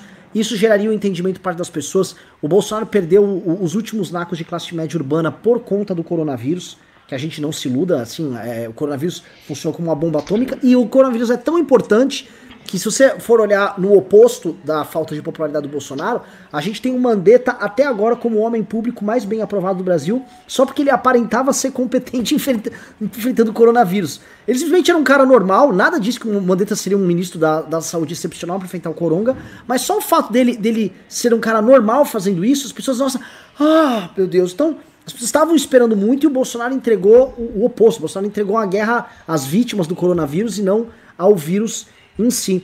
Mas eu acho assim, é, é, é um processo que demora mais. Eu não acho que daria tempo para o impeachment acontecer a contento esse ano. É, teria coisas para resolver, como o Rodrigo Maia na Câmara dos Deputados. Acho que ficaria para o ano que vem. E eu acho que o impeachment aconteceria baseado na eleição do próximo presidente da Câmara. Teria que ser um presidente da Câmara impeachmista, um presidente da Câmara não comprado pelo Bolsonaro como ele está tentando comprar. Inclusive, se é uma matéria agora que ele está comprando a próxima presidência do Senado ao Alcolumbre, né? Tá casadinho com o Alcolumbre. Mas, uh, posto isso. Deixa é... eu te perguntar uma coisa, Renan. Tu acha que o, que o Bolsonaro sairia de uma forma constitucional, mesmo com impeachment? Porque a, a Dilma saiu, o Collor saiu, mas tu acha que ele não sentaria lá e dizia, não, vou sair, não? Eu acho que o, com o impeachment votado pela Câmara dos Deputados, com ampla participação popular, com congresso e tal, fica muito cercado. E o, e o Mourão assume, né? Aí tem a questão do, do Mourão assumir, acho que aí ele Renan, fica isolado. Renan, Renan, Renan, na atual situação, que está devidamente urgente, né? Só há uma coisa que pode tirar o Bolsonaro imediatamente do poder, que é o STF parar com essa história de ritmo paquidérmico, prender o Eduardo e o Carluxo pela crédito das fake news, ameaçar uma prisãozinha para o Flávio, e aí, com um dos filhos do presidente preso, alguém vai lá e fala: o senhor vai ter que renunciar. Não tem jeito. Mais do que isso, é o seguinte: é desastre sanitário, é desastre econômico, econômico. e é desastre político. Entendeu? Não dá mais. Não adianta o Paulo Guedes falar que vai resolver o problema, porque ele não vai resolver. É só você caminhar aqui nas ruas de São Paulo e você vai observar que restaurantes pequenos, bares, pequenas lojas acabaram. É colapso, gente. É colapso. Não adianta a, a CNN Quiabo, como você bem disse, exibir imagens das pessoas tomando vinho na França. Ó, não, acabou, a economia entrou num colapso mundial. As pessoas precisam se acertar, talvez para ter um novo tipo de transação. Talvez não aconteça isso, seja o tópico da minha parte, não duvido. Mas aqui no Brasil, o Brasil virou para internacional. Nem o Trump quer falar com o cara. Não, nem o Trump quer falar com o cara. Então, ah, vamos esperar o Rodrigo Maia comer o seu risoles, junto com o outro que come o seu risoles, que é o Colombre, para eles decidirem se o Bolsonaro vai. Não, não o Bolsonaro tem que ir embora. É, é tchau. Não, então, mas a única maneira é o STF, por meio de um inquérito esdrúxulo, vamos dizer isso bem claro, né? ninguém está apoiando aquele inquérito que um chamado inquérito do fim do, do mundo, mas o STF precisa prender o Carluxo e o Eduardo, e existem provas disso. Entendeu? É só chamar, chama o, aquele excelente repórter que faz umas threads sensacionais, o Marlos Apuiz, ele pega as provas no Twitter, entendeu? E mostra, olha, eles fizeram isso, isso, isso, isso, isso. E prende esses caras e fala assim: olha, presidente, não dá para o senhor ficar. Entendeu? Não dá para o senhor ficar, o senhor vai ter que ir embora. Agora, temos um outro problema que se chama Mourão. Eu também acho. Nos dois últimos artigos dele, nos dois últimos artigos dele, para o Estadão, mostrou-se um sujeito que em breve ele vai fazer uma ditadura, mas com prudência e sofisticação, né? É essa a diferença.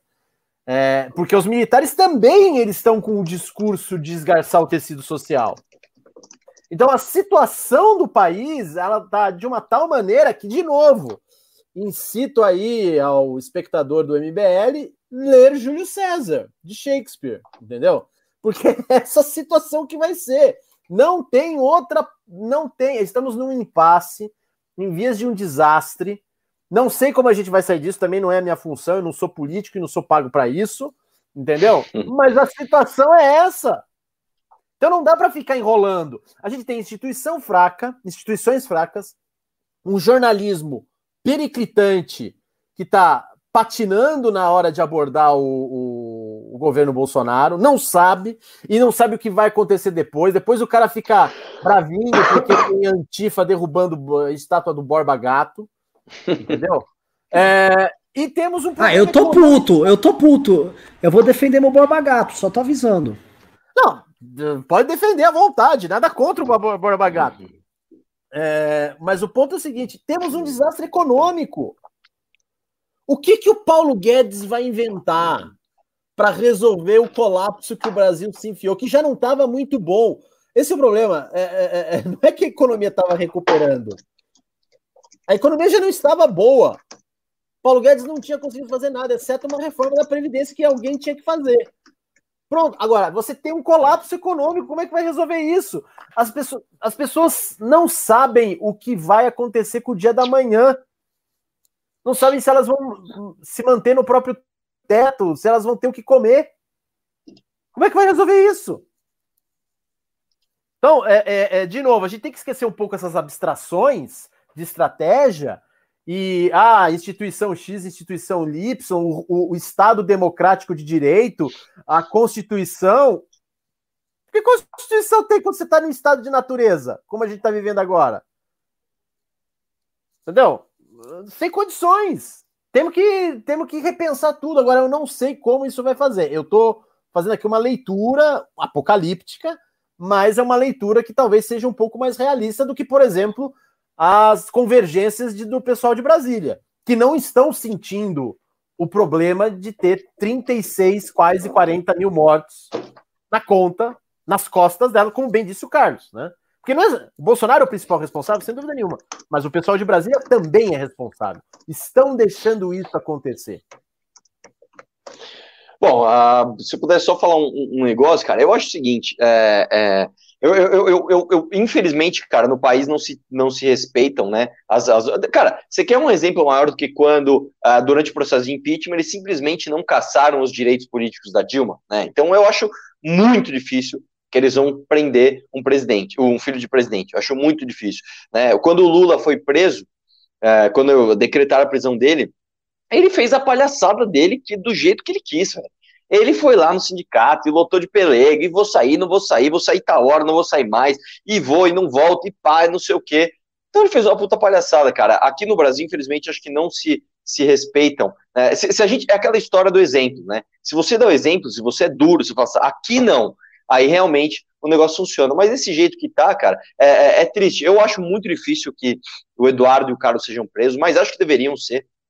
É um absurdo que. E, e, assim, a hipocrisia é tanta, cara. A hipocrisia é tanta que eles ficam falando, né? Não, porque a, a, a Joyce usa dinheiro público para fazer fake news. Ah, mas você quer mais do que o que eles fazem? Cara, você quer mais do que o que eles fazem? Cara, o Carlos Bolsonaro, cara, é, é, é nítido.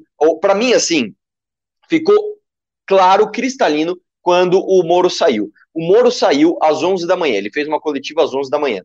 Das 11 da manhã até as 18, 18 e 30 mais ou menos, ninguém falou nada no Twitter. Ninguém, assim, absolutamente todo mundo quieto, cara, impressionante. Aí Bolsonaro foi, deu o depoimento, o, o, a declaração dele lá, totalmente atrapalhado, um, assim, ridículo, só que não deu tempo das informações chegarem. Tanto que um dos sintomas foi que o Caio Coppola, naquela sexta-feira, chamou o Bolsonaro de traidor. Ele foi na cena e falou: o Bolsonaro traiu o povo brasileiro e tarará, tarará, porque ele leu o algoritmo, o algoritmo estava dando, tava dando ali, não, o, o Bolsonaro tá quieto, fudeu. O que aconteceu? Chegou na segunda-feira, brother. Chegou na segunda-feira, o cara mudou. Por quê? Porque aí os robôs começaram a entrar. E eu não sei se vocês repararam, não sei qual de vocês aí é ativo no Twitter. Vocês repararam que nos últimos três, ou não mais, mais uma semana até, as respostas Bolsominion estão sem curtidas. Assim, antes, o cara. Antes era o seguinte: você, fazia o seguinte, você lá, eu não gosto do Bolsonaro. Aí um cara ia lá e respondeu assim, eu gosto, um anônimo. Você tinha mil likes no Twitter. O cara tinha assim, duas mil e quinhentas curtidas. Caralho, ele mexeu com o mito, velho. É muita curtida. Mano, não tem. Beleza. Hoje, os caras vão lá, respondem, não tem curtida. Tem uma, duas, assim, muitas, cinco, quarenta. Nossa, esse aí estourou, hein?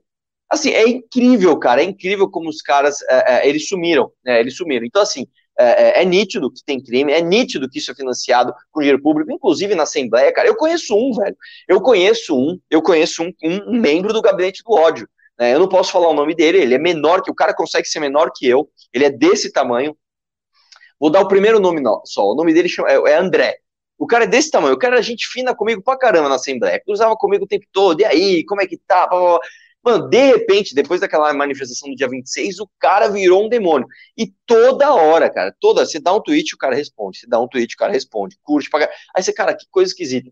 Quando você vai no gabinete do deputado que ele trabalha, que eu também não vou citar o nome, todo mundo ali no Twitter, todo mundo ali fazendo. Então, assim, é nítido que existe. Os caras, cara falam assim pra mim, Arthur, existe o gabinete do ódio? Existe, caralho. Eu vejo todo dia. Eu, eu vejo, eu vejo os caras do gabinete do ódio almoçando lá na Assembleia. Eu sei quem são os caras. Então, assim, é, é ridículo, cara, o que está acontecendo. Acho sim que deveria ter prisão, acho que tem que prender sim todo mundo, mas acho, mas infelizmente acho muito difícil uh, disso acontecer, muito difícil mesmo. Carlos, você quer comentar? Porque eu, eu tenho um ponto aqui interessante nesse, no que eles levantaram. Não, pode seguir, pode seguir. O, o, o que eu vejo é o seguinte, é, eu não acho, eu não acho improvável em ordem de prisão pra esses caras, não, tá? É, isso que o, o, o que o Alexandre de Moraes tá fazendo é uma coisa muito engraçada, né? Porque a, a tese que ele utilizou para montar ali o inquérito dele é uma coisa exótica. E boa parte da fundamentação dele para iniciar essas buscas e apreensões na casa do, dos investigados são, por exemplo, argumentos retirados da CPI da, das fake news, uh, com declarações do Alexandre Frota e da Joyce Hasselman. Não são exatamente as coisas mais profundas do mundo, mas como aquilo tem o, o rigor de uma CPI, o Alexandre de Moraes pode estar embasado no que está disposto na CPI das fake news, peço a quebra do sigilo do fulano, peço a quebra do sigilo de Beltrano. E aí, com as quebras de sigilo, ele consegue o material. E eu acho que é baseado nisso a construção do, do da, dessa arma de guerra que o STF vai montar para de, desbaratinar essa rede dessa turma, vai começar a andar. E eu acho que boa parte dos problemas que a gente tá vendo de brigas internas entre essa rede bolsonarista, o Martim deve ter acompanhado aí semana passada, teve um monte de briga. Teve Alan dos Santos contra perfil falso, teve perfil falso contra perfil falso, teve de tudo ali, né? O que eu percebo, inclusive eles todos cobrando que o governo Bolsonaro apoiasse mais o Weintraub, né? Bolsonaro não está não, apoiando aí, o Weintraub. Renan, Renan, aí desculpa interromper, mas isso é tática típica para não registrar como formação de quadrilha. Eles estão fazendo isso para dizer que eles não são unidos. Entendeu? E, e eu não achava isso, viu? Eu, é, não, eu, eu é cheguei a achar isso, Martim. Eu cheguei mas a achar isso no começo, mas depois não, eu comecei é... a ver divergências reais entre eles. Não, mas aí é, é, teatro. Se você for ler o inquérito, o parecer lá do Alexandre de Moraes, ele mostra que está tudo conectado e eles precisam mostrar que eles não estão conectados. Ah, ah, Renan, o problema é o ritmo paquidérmico do Supremo. O Supremo tem a faca e o queijo na mão para pegar todo, todo, todo mundo, todo mundo. Se você olha o que o Alexandre de Moraes fez, eles têm todos os nomes. É, é só uma questão de fazer o esquema lava-jato, pegar o Bernardo Custer, dar um suadouro nele e ele fala tudo. Entendeu? Não tem, não tem nenhum mistério. É uma questão de ritmo paquidérmico e talvez negociação política que está acontecendo. Mas o Supremo tem tudo para pegar esses caras. Esses caras eles estão realmente com o cu na mão. Aliás, o vídeo do Olavo, por mais que a gente possa dizer que ele ganhou, tá ganhando poder e ele tá mesmo, mas é um reflexo desse desespero de que ele não quer ser responsabilizado pelo gabinete do ódio. Uhum. Entendeu? Então a, a, a, a coisa é bem. É bem. O Supremo pode muito bem chegar nesse pessoal. Eles só estão realmente com falta de senso de urgência. Né? Eu, eu, eu, eu acho que eles estão com senso de urgência. Eu acho que certas ações estão todas conectadas. Tanto a ação do Supremo. E, e a, a gente tem que reparar, porque são certas coisas que não costumam acontecer. Essa ação do Supremo sendo defendida por garantistas, como Reinaldo Azevedo e ao mesmo tempo, é, a, a, presença da Gaviões da Fiel lá na Paulista na semana passada sendo defendida pelos mesmos agentes que defendem também essa ação do Supremo. Inclusive alguns comentaristas políticos famosos dentro da imprensa que não eram dados a esse tipo de interpretação da, de manifestações populares um pouco mais heterodoxo, como eles estão fazendo. Esses caras estão defendendo porque eles estão dando o senso de urgência e conversando com, com toda essa turma nos bastidores. Eles estão colocando a urgência. Essa turma do establishment que está operando isso sabe que isso está rolando e sabe da urgência. E eles estão com uma urgência, para mim, que às vezes beira até certa imprudência. Mas eles acham que este caminho, esse caminho dado que você colocou aqui, é o principal caminho e é o caminho para desbaratinar e desmontar os caras. O que fazer? Aí você tem essa divergência central. É o impeachment ou a cassação. Quem trabalha com a tese do Alexandre de Moraes trabalha mais com a tese também. Não, trabalha mais com a tese da cassação do que a do impeachment. O pessoal vê muitos problemas na tese do impeachment. E tem um outro ponto que o establishment aí, desculpem usar esse termo, tá de saco cheio. É lidar com o militar. Eles não aguentam mais lidar com o militar e tem uma, uma, certa sensação de, meu irmão, volta pra caserna, teu lugar não é aqui e já encheu os colhões, disputo, desculpa o bom português, todas as decisões e todos os acordos e todas as conversas políticas tem que sempre ser, passar por certo, uma névoa de autoritarismo, uma névoa com cheiro de pólvora dos militares, que infelizmente, gostemos ou não, sempre essa névoa vai existir quando você tem um militar sentado numa cadeira com caneta na mão. Né? Então, toda discussão política passa por isso e o, o, o, centro de poder, aí a gente pode fazer esses agentes que vão do STF ao Congresso Nacional e, e, parte do empresariado, não querem lidar com isso. São esses movimentos de bastidor que eu acho que são interessantes. Eles estão acelerando essa questão do Alexandre de Moraes, mas eles não necessariamente aceleram o impeachment. Né? Então, uh, eu não digo que é um impasse, eu acho que essas coisas vão se resolver rápido. Eu acho que a gente vai ter, por exemplo, o caminho para a queda do Bolsonaro dado de forma rápida. E aí a gente vai ter que lidar com certas consequências disso, tá? E aí, é, eu gosto de antecipar isso aqui no, no, nosso programa aqui, mas às vezes ah, seria a gente ficar racionalizando demais sobre o futuro. Porque entra a discussão sobre quem seriam os nomes numa eventual eleição suplementar, até quem conduziria o discurso da queda do Jair Bolsonaro junto às ruas, para a formação de uma espécie de um novo consenso pós o consenso da direita aí que derrubou o PT. Né?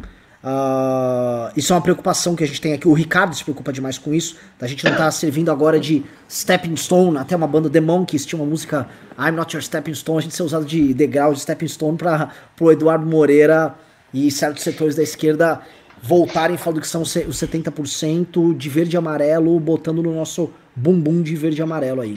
Mano, posso só contar uma curiosidade aqui do Eduardo Moreira, agora que você tocou no assunto, velho. É, pô, não tem nada a ver com o assunto. Oi? Estão me ouvindo aí, pessoal? Eu tô ouvindo. Tá, uma coisa. em 2008, velho, em 2008 eu tinha um dinheiro. Aí um amigo meu foi trabalhar no banco que era do Eduardo Moreira. Aí, beleza, eu fui lá tal. Por acaso, o dia que eu fui conhecer antes de investir, uh, o Eduardo Moreira tava lá. E aí eu tava conversando com meu amigo, de repente ele entrou na sala, oi aí, tarará, conversamos, conversar, tal. Foi gente fina pra caramba, não sei o quê. Na época ele tentava fazer uns vídeos pro YouTube assim, assim, bem constrangedores, explicando o que que era. Você ia no banco dele, tinha várias TVs no canal do YouTube dele rodando vídeo ad infinitum. Né? E as pessoas, enfim. Aí ele chegou lá, não, pô, meu, deixa eu dar um livro para vocês. Aí ele deu um livro dele para mim e pro meu pai. Velho, assim, é, é, quem, quem lê rápido, lê aquilo em dois dias, né? É o pior livro que eu já li em toda a minha vida. Chama Encantador de Vidas. É um livro que ele conta basicamente o drama que ele teve quando ele foi pegar um táxi, quebrou o pé, e aí ele teve que fazer um treinamento com o Nuno Cobra, né? E aí depois ele foi para os Estados Unidos é, ver como que se treinava cavalos com um cara ferradão lá. É tipo a história de um cara ultra rico que quebrou o pé e, cara, assim, é, é, é, é, um, é uma das piores coisas já feitas em páginas escritas da história da humanidade. Sabe o que ele fala? Ele fala que ganhou o prêmio da, da Rainha da Inglaterra por, por adestrar cavalo. Aham. Uhum.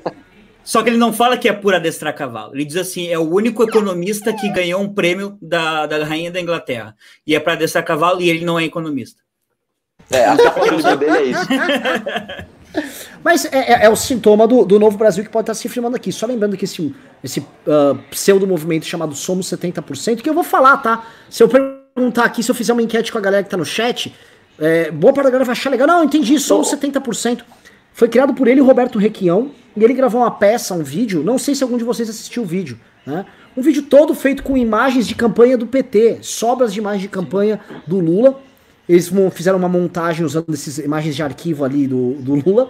E ele, Eduardo Moreira, né, narrando aquilo lá, tudo com chavões da esquerda, elementos aí do discurso dos caras, basicamente dando a entender o seguinte: não, não, uma hora ele fala de terraplanismo, dando a entender que os 30% que ainda estão com o Bolsonaro são o cocô do cavalo do bandido, né? Uma das piores maneiras de você atrair as pessoas para você, para se aproximar quem ainda está com o governo Bolsonaro.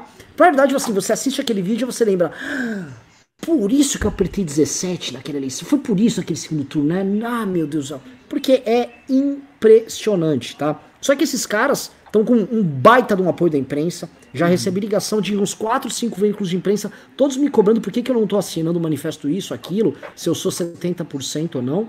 Eu não sei, meu irmão. Tô, eu, eu fico olhando aqui, eu só, não, eu, eu, só não sei. Desculpa o termo aí, pessoal que tá com crianças, tampem o, o, ouvido das crianças, assim. Eu não sei de que lado vem a pica, eu só sei que ela vem. E ela sempre tá vindo. Tô, eu tô aqui, ó, igual, igual o Neil lá.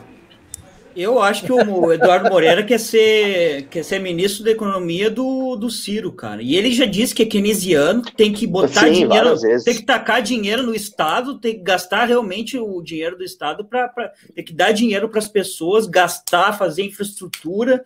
E que se problema fiscal, não, não tem problema. É o negócio é gastar.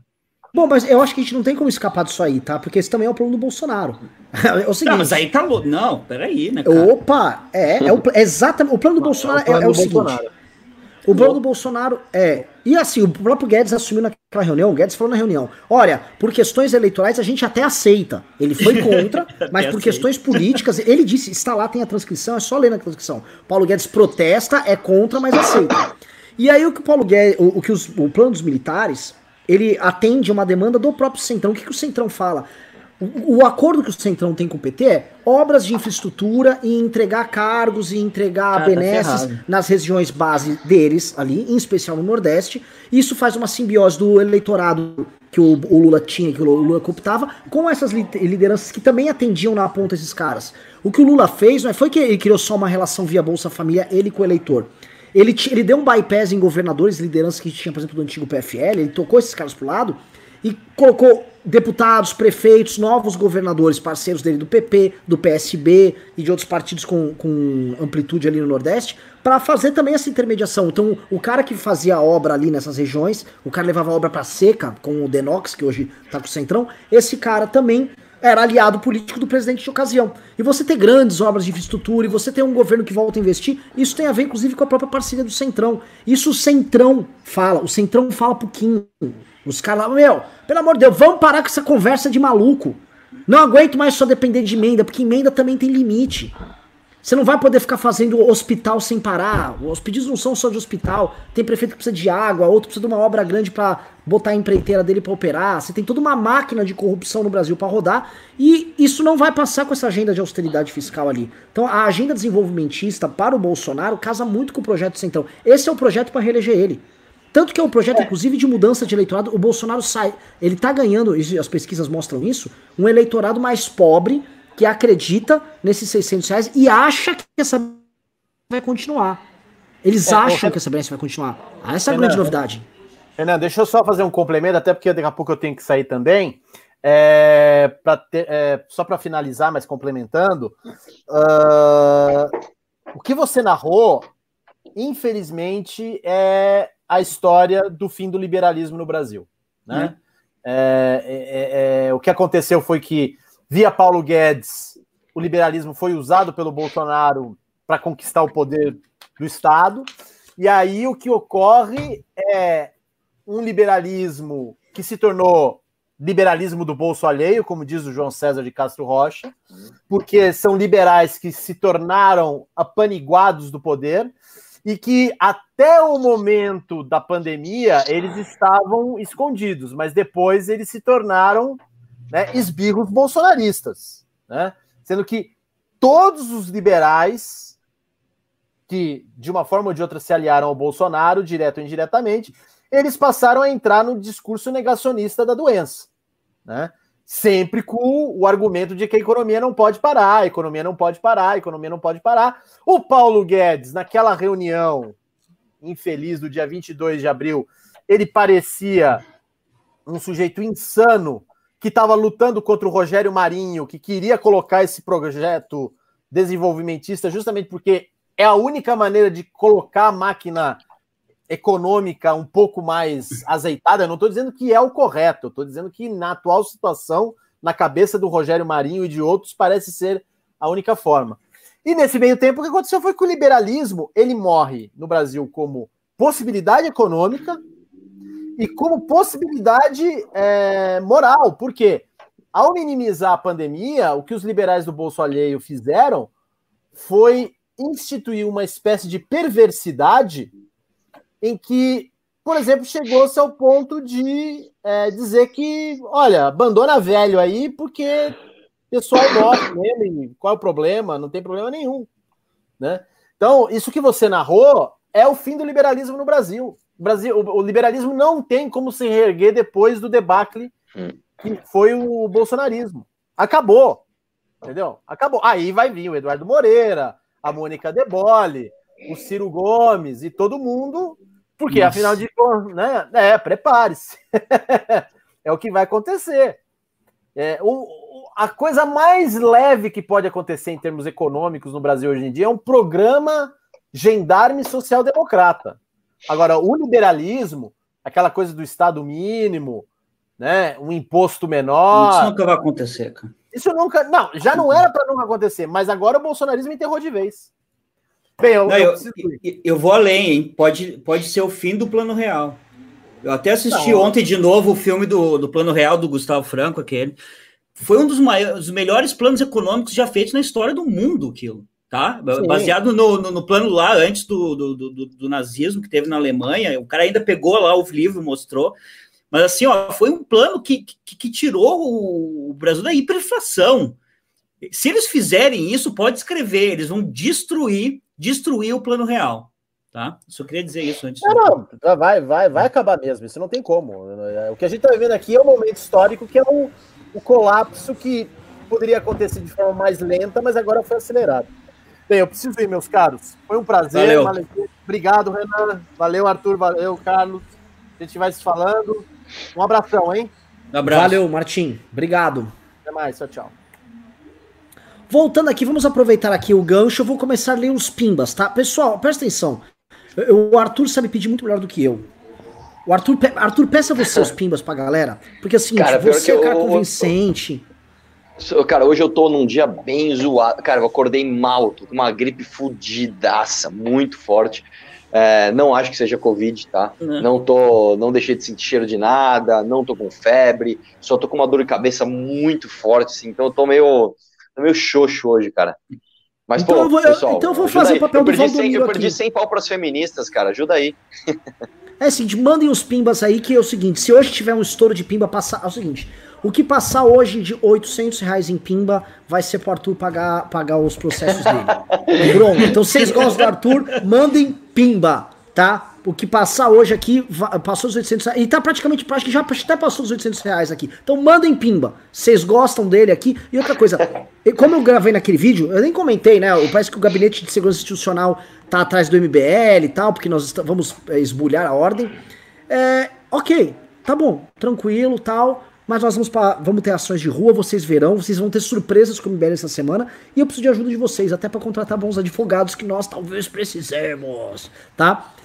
Então vamos lá, Diego P mandou-se, ó, uma coisa que eu queria comentar, tá? Hoje na live, cara, estamos com 200, 2.700 pessoas, batemos 3.000, 3.000 quase 3.100 pessoas, ao mesmo tempo com o Kim, vagabundo sabotador, numa live com outras 2.000 pessoas ao mesmo tempo, tá? Kim Katsumoto Katagiri, vagabundo.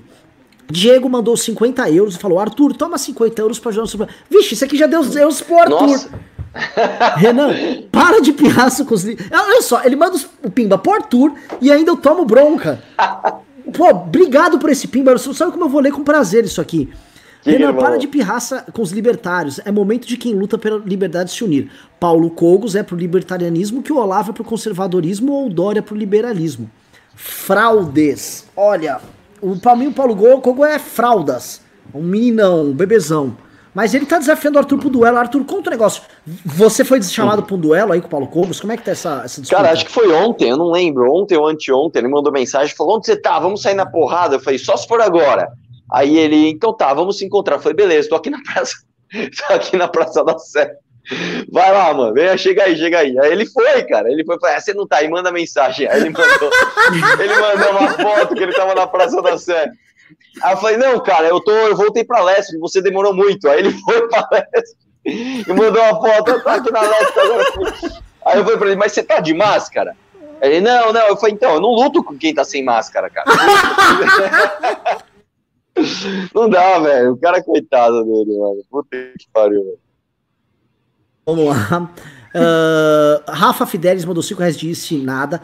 Hiller Viana, que eu sempre repito, Hiller Viana, se tivesse só um T a mais um nome, ele ganharia um cargo no governo, mandou 10 reais e disse: Renan Macedo, força aí, vão para cima deles. Qualquer coisa, segue o conselho do Ricardo e exílio na França. João Willis está lá. Segue o dízimo, camarada. Lembrando o seguinte, tá? Vocês estão me falando que eu sou Macedo, eu estava me esperando no Valdomiro, que é o homem que vendia sementes de mil reais ali para curar do corona, mas o pastor Valdomiro, o pastor não, o apóstolo Valdomiro, ele pegou corona. Então as sementes não funcionavam nem com ele. pegou? É, pegou. Eu não sabia, velho. É, pegou. Sério, velho. É, é, é, é, tipo, ó, isso prova que Deus existe. 8 e 8 Network mandou 10 reais e disse: Essa é para o Arthur pagar o processo da USP. O Arthur já levou todos Ô, os louco, Mariana Sarriá, não gostei do sobrenome, me nos lembra o desastre do Sarriá ali, é, mandou 20 reais disse: para ajudar o Arthur a pagar o processo e ajudar a pagar a passagem de exílio do Renan. Esse, pelo, pelo menos esse pimba aqui eu posso pagar um, uma pequena parcela de uma passagem para França.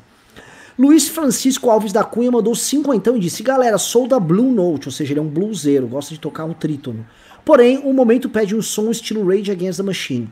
Acho que os menores de 20 anos não conhecem esse poder. Sugiro um texto do Andreasa com riffs do Lobão, cozinha com Arthur, Tindrinden e solo do Nando Moura. Quem sabe? Força do MBL. Eu sou de Arthur, vou comentar aqui, tá? Fiquei Manda orgulhoso, Carlos. Nando Moura me, Nando Moura me respondeu no Twitter. Nossa, aí. É, é, é, é. Eu não, Nando, fiquei até emocionado. Brincadeira, gente. Mas o, o, o, lance é o seguinte: o, o, o, tá faltando baixista aí, hein? Precisa, precisa colocar um baixista. Você conhece algum baixista aí que possa tocar? Leandro Keller mandou 5 reais disse: dissonância cognitiva daria uma boa carta de Magic. Azul e preta, feitiço, é verdade. É verdade. Você foi atingido por uma dissonância cognitiva. Lucas Campos mandou 1.900 CLP, acho que é pesos chilenos, disse Arthur, maravilhoso. Ele pediu para imitar a voz oh. do Emílio. Obrigado. É, Juliano Lerner mandou 10 reais disse: Arthur, até que ponto você acha que o lema vamos questionar tudo afeta a mente de muitos desses minions em teoria sem fundamento, argumentando que tudo está sob suspeita até o que é comprovado cientificamente? Pois é, eles seguem isso. O que, que vocês acham? Não, não, não. Na verdade é o seguinte: na verdade é o seguinte, a ciência ela se baseia nisso. Né? A ciência é o seguinte: a ciência é por quê? Mas e se for assim? E se for para lá? E até que você não consiga provar o contrário, você aceita uma tese, você aceita uma teoria. Né? O que eles fazem é diferente. O que eles fazem eu já falei isso um milhão de vezes também. Eles olham o que eles querem que as evidências mostram, não o que elas estão mostrando. Então é simples, o cara chega lá e fala assim, velho, é, não existe a gravidade. Aí o cara pega, solta isso daqui, o negócio cai, e ele, não, não, mas veja, é porque, é, cara, por isso que eu tô te falando, eu falei no começo do news aqui, assista o documentário Terra Plana no Netflix. É exatamente isso. O cara fala, não, porque, meu, é o seguinte, se a Terra é uma bola que gira, ela tem que girar 15 graus por hora e não sei o quê, aí eles fazem o equipamento para medir, aí eles vão lá e medem, aí dá os 15 graus por hora, aí os caras, não, veja, então não adianta, cara. Então não, não é que os caras estão questionando tudo, ao contrário, eles estão vendo que as, o que eles querem que as evidências mostrem. Tadeu Porto mandou 10 reais e disse: Esse exemplo com a teoria do apego me fez aprofundar uma teoria pessoal de que o Carluxo é o nosso Coringa. Pois é, a gente já comentou aqui, tá? Que o Carluxo pode ser dois personagens do cinema que saíram em filmes recentes. Um é o Coringa, o outro é o Kylo Ren, tá? O personagem ali do Star Wars, esse novo Star Wars, o filho atrapalhado que inclusive mata o pai. É verdade. Gustavo mandou dois reais e disse: Arthur, chama Copanos pro debate. O Arthur vai participar de debates com outras pessoas. O Arthur vai debater com candidatos a prefeito de São Paulo. É, Imagine, ele jamais aceitaria, cara. O Coppola, coitado. O Coppola. Enfim, o Coppola, se ele. Só, só de história de bastidor que a gente tem dele aqui. Enfim. Este foi o momento pano. Marco Gabrin mandou 10 reais e disse: A placa na estrada não é o caminho. Ela mostra para onde estamos indo. Bolsonaro todos os dias instala enormes outdoors indicando para onde vai nos levar. Abraços de Osório, Rio Grande do Sul, em especial para o Arthur Moledo do Val. Ô, louco. Obrigado, é, cara. Um abraço. Você, concordo Arthur. com você, eu... concordo. Concordo. Concordo 100%, velho. Gabriel Trujillo mandou 10 reais e disse: Não acham que temos que fortalecer a narrativa da justificativa para impeachment? Vejo que isso não está na boca do povo. Não há um argumento jurídico forte em evidência para ser martelado. Eu também, a gente tá todo isso aqui, né? Tem que ser, acho que algo ligado ao Covid. Lucas Underhill mandou 5 reais e disse: E aí, Arthur, tu parece que é meu professor de contabilidade. Será que é por isso que ele era influente com as alunas? Uh. ah, não, é, talvez ele, ele as é. suas alunas são liberais, elas gostam de pagar menos imposto, e aí ele conseguia dar uns calotes ali no governo. Pessoal, é o seguinte, olha, o pessoal são aí mandando um monte de pimba, mas mandaram alguns pimbinhas aí, mandaram alguns dinheiro. Estão suspensos pimbas e pimbas vendia mais de 50 reais. Preciso de pimbaralhos aqui para nós, tá? É, porque senão vou ficar até amanhã lendo, o Arthur vai embora tal. E enquanto isso, o Kim fica roubando a nossa audiência. Vagabundo! Maléo Brasília mandou 5 reais e disse: Boa noite, MBL. Parabéns pelo Congresso do Nordeste. Modesto e ainda com muito a fazer, mas estratégico, pois o Nordeste é o grande centro político, com certeza. Ainda mais com política baseada em valores, em em formação de opinião pública e não cooptação, como sempre tentam fazer. Maléo Brasil mandou 5 reais disse: O chilique do Olavon pode ser lido como o Brahmani se dirigindo ao Kshatriya e ao Vaishya. É obrigação destes defender sustentar o poder. Ma... Olha, só podia ter vindo do Maléo Brasil, parceiro do, do Ricardo. Maléo, eu, eu, acho o seguinte: temos uma briga aqui entre autoridade espiritual e poder temporal, tá? O, o, o Papa tá brigando com o rei aqui. E o imã tá brigando com com o califa, seria isso, vai para falar no, no, nos termos mais próximos seus. E essa briga aqui, entendeu? Ela é clássica e vamos ver o que vai dar. Mas acho que é, é, no, no modelo natural que eles defendem, o, o Bolsonaro tem que se submeter. Hiller Viana, que eu sempre digo, se tivesse um T a mais no nome, ganharia um cargo no governo, disse: Renan, a falta de flexibilidade do Bolsonaro, em todos os sentidos, o impede de adaptar os potenciais futuros cenários planejados por ele. Essa é a diferença entre Lula e ele. Não, eu discordo do Hiller. O Bolsonaro é muito flexível, ele é muito caótico, ele tá sempre mudando de opinião. Leonardo II mandou 20 reais disse: Perfeito, Carlos. É falta de cultura e educação política. Escolhemos o mais simples e superficial. Meu grupo de amigos são médicos e engenheiros, porém parecem neandertais quando defendem o Bolsonaro. Eles têm medo de assumir o erro. É. Belo Pimba, Carlos. É isso aí. Não, isso, é, isso, é uma coisa, só um adendo nesse Pimba, cara. Não sei se as pessoas reparam que as, as redes sociais elas têm perfis diferentes de usuários, né? É, tenta escrever alguma coisa no Facebook que exija mais de dois neurônios. Você vai, não, não dá, velho. O Facebook virou, infelizmente, uma rede de, sei lá, cara, de. de, de pessoal, é, vou contar uma novidade, igual o, o Hang fazia, né? É, ah, porque o, o poste está vestido de PT, de Haddad? Porque o Haddad é um poste, é isso, né? É isso. Mais do que isso, você. Não. não, o Facebook já era. Mas o que ele está falando aqui, e eu sei o que ele está falando, é que no Rio Grande do Sul é, principalmente no Rio Grande do Sul e Santa Catarina, tá? É, tem empresários, médicos, advogados que ainda continuam defendendo o Bolsonaro, tá? E aí, quando você vai falar com eles, eu tô falando gente de, da minha família até, que eu, eu não consegui mais conversar. Que o cara tem que parar de conversar porque o cara continua defendendo e ele diz assim, ó, você não vai defender o presidente, rapaz? toma vergonha na cara, e bem assim comigo. E isso faz tempo, cara. Isso antes da eleição, eu já, eu já cagava em cima do Bolsonaro e dizia assim: olha, esse cara é um maníaco, ele é psicopata, vocês não estão vendo. Acabou que os caras votaram no Bolsonaro. E aí defendem isso por quê? Porque eles têm vergonha, ou então eles não sabem o que. Eles dizem assim, ou é o Bolsonaro ou o PT, e eles continuam dizendo isso. E eu acho que é isso que ele quis dizer. Ele não, Carlos, não tem mais como conversar com essa gente. Isso é ver... isso não é só lá no sul, não. O mercado financeiro de São Paulo é inteiro isso. Você começa a apertar, apertar, apertar, quando viu é mito, o Weintraub aloprou, foram bem na é reunião. O, o, Renan, o mercado financeiro era assim, ó, eu não votei no Bolsonaro, votei no Guedes. Mercado financeiro não, não, não, mas assim. isso é só desculpa. Eles, na prática, votaram no Bolsonaro. Eu vou dizer mais, se, se o Guedes sair do governo, eles continuam com o Bolsonaro. Os caras gostam mesmo do estilo, ah, ele fala mesmo. Os caras gostam da guerra cultural, eles gostam. Vai... É o Alaska Black, que é o líder desses caras, o ídolo dessa galera, o Henrique Breda, que ficava divulgando Weintraub no passado. Ainda esse ano ficava divulgando. Pois é. Leandro Oma do 790 disse: parte da galera entende que direita é igual a ser loucão. Sim. Leandro Oma do 1890 dito exato, Martim. Ninguém mais aguenta a condução da pandemia. Vejam o site Health Data, previsão de 165 mil mortos. Eu sou um pouco menos catastrófico. não acho que vai dar tantas mortes aqui, mas o Brasil tá indo tão mal. Rusli Coxinha mandou 5 reais disse: Boa noite, senhores, boa noite. Leandro O mandou 10 reais disse: Vejam a descrição das pessoas que morrem de Covid, se afogando em falta de ar, sem poder se despedir da família, sabendo que ao ser sedado para ser entubado, a sobrevivência. Não me fala um negócio desse, cara, porque eu já vi vídeos assim. É, horríveis com esses relatos na Itália né? Que é justamente isso. A pessoa sabe que ela vão, vão sedar ela, eventualmente ela não acorda mais. E é uma sensação de faltar ar sem faltar ar no pulmão. Porque na verdade está faltando ar no sangue, cara. É uma parada Nossa. insana. Tá insana, Alô. horrível. Mas é só a gripezinha, nada no esgoto aí que vai resolver.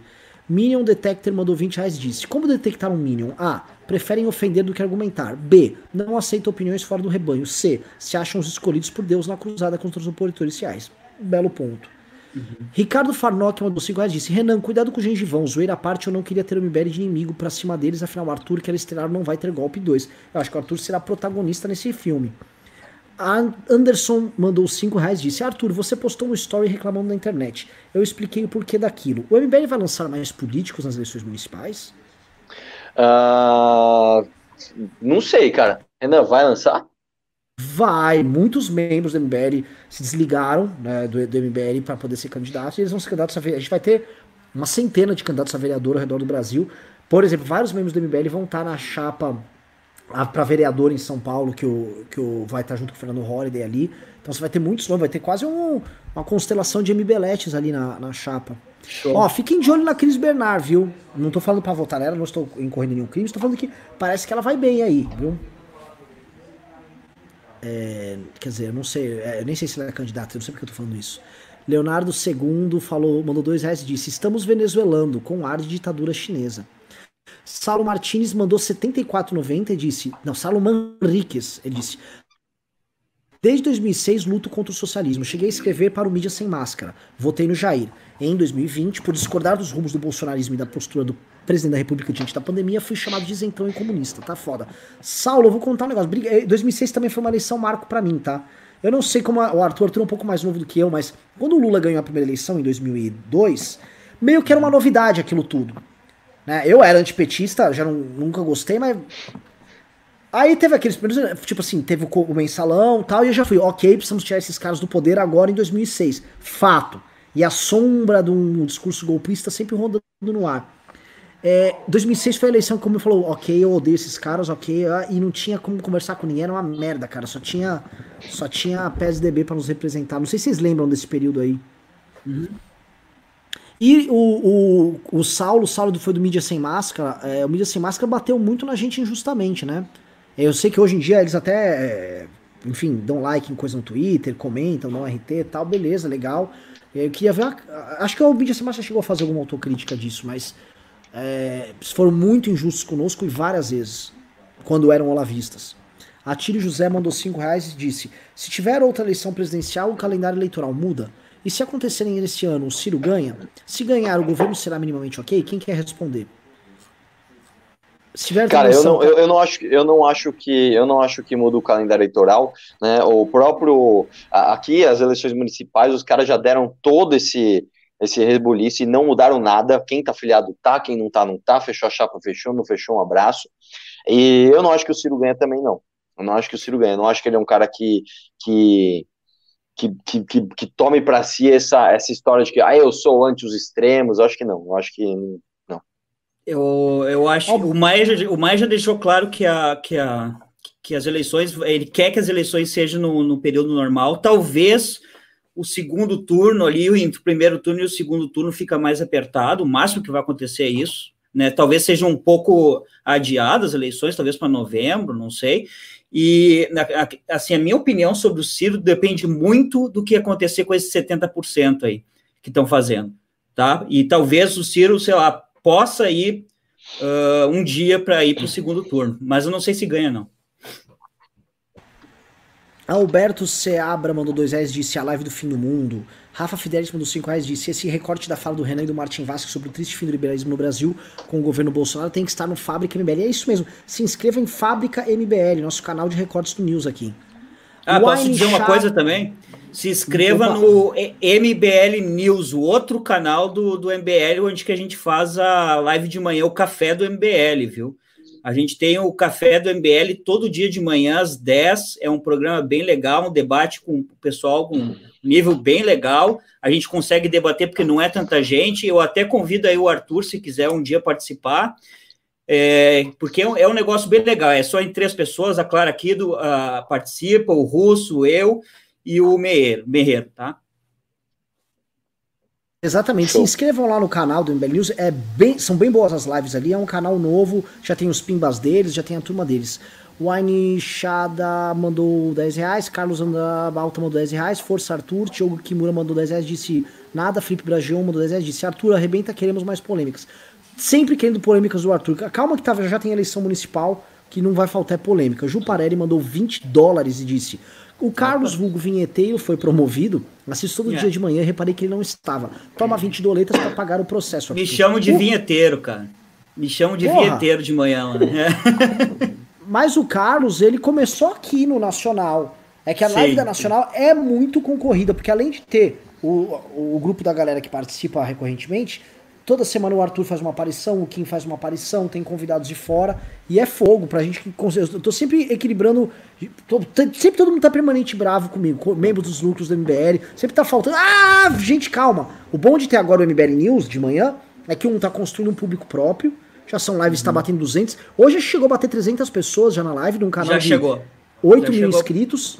Né? Sim, então tá indo super chegou. legal. E logo é mais assim, já estão Renan, é que sim, é, eu, o Meiro, o Russo, a Clara aqui, a gente pegou aquilo para realmente criar aquele canal e realmente subir, porque é um, é um programa um pouco diferenciado, tá?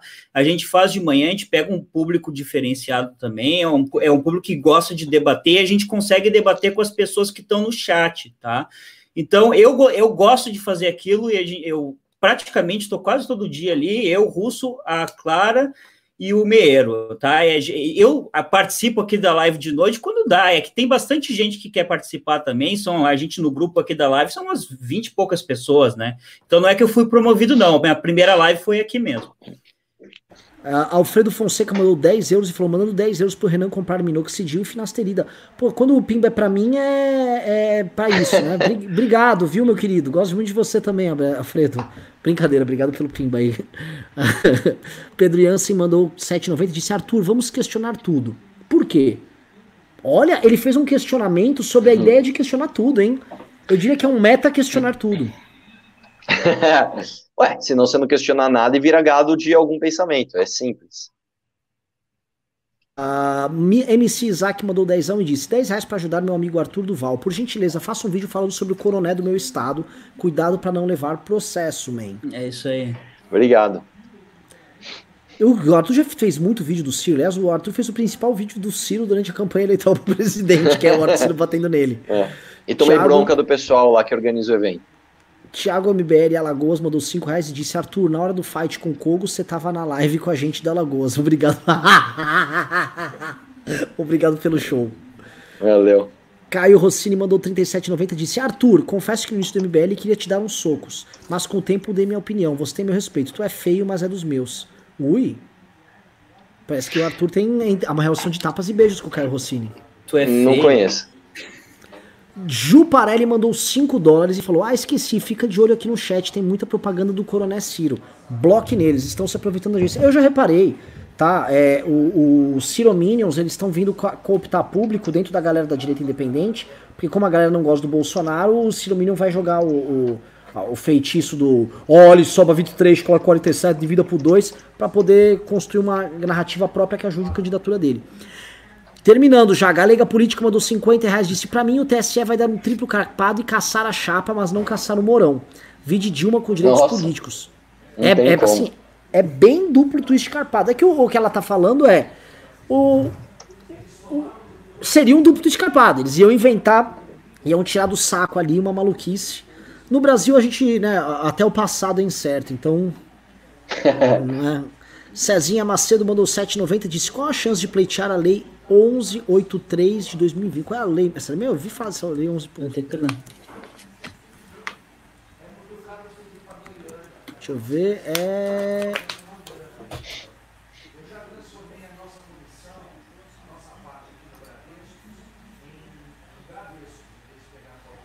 É, colégios e demais cursos técnicos aplicarem o desconto no valor das mensalidades de um curso presencial no período de combate.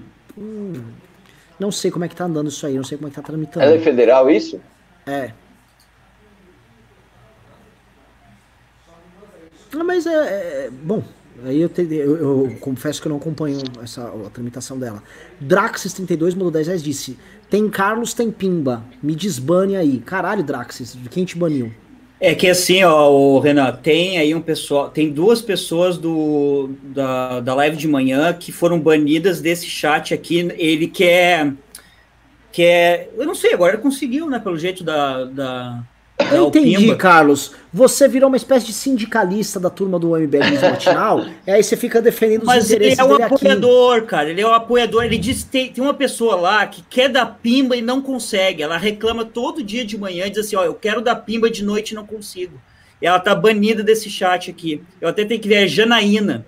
A gente ia ver aqui com a, com a Jennifer que é a Janaína, que ela quer dar PIB, ela quer dar PIB em euros, em euros. Porra! Ela não consegue. Porra! E ela não consegue. Queria parabenizar o Carlos por ser o sindicalista que representa os interesses dessa classe importante dos pimbeiros aí, pô. Os pimbeiros. Olha, tem um cara, uma das maiores descobertas ontem, tem um cara que sempre manda PIB, que é o JVK4, M4, X1, MV5. Só que, na verdade, isso é apenas uma forma de escrever Juca Maximus. Então, o Juca Maximus mandou 5 reais e disse... Pro chat, o Ciro, veja bem, é oportunista. Nunca que o MBL dará palco para essa cobra. Debater sim, mas dar voz em live jamais, tá ok, Renan? Diz aí. Não, não, hoje no momento de crise eu chamaria pra uma live pra, pra, pra debater. Isso não significa que eu vou concordar com ele, nem que eu vou ficar amiguinho dele. Nem, pô, a gente já processou o, o Holiday. O Roger ganhou, condenou ele sim. várias vezes. E tem ainda o caso contrário do Arthur Freixo. Porra, ninguém quer, ninguém gosta de perder a ação, tanto pro Ciro mais quanto 100, gente. Mais 100. Entendeu? E, e, e, mas assim, aí tem um jogo democrático onde, assim, é, é como se o Arthur ele é um, é um, é um, tá no cavalo dele. Ele é um lord, ele tem um exército dele e tal, e ele tá encontrando o Lorde Freixo ali. Eles se odeiam, eles têm brigas na fronteira deles terríveis, tá? Só que eles estão falando, ó, tá chegando o exército lá dos orcs lá do, do, do Jair. Você vai fazer o que, ô, ô Freixo?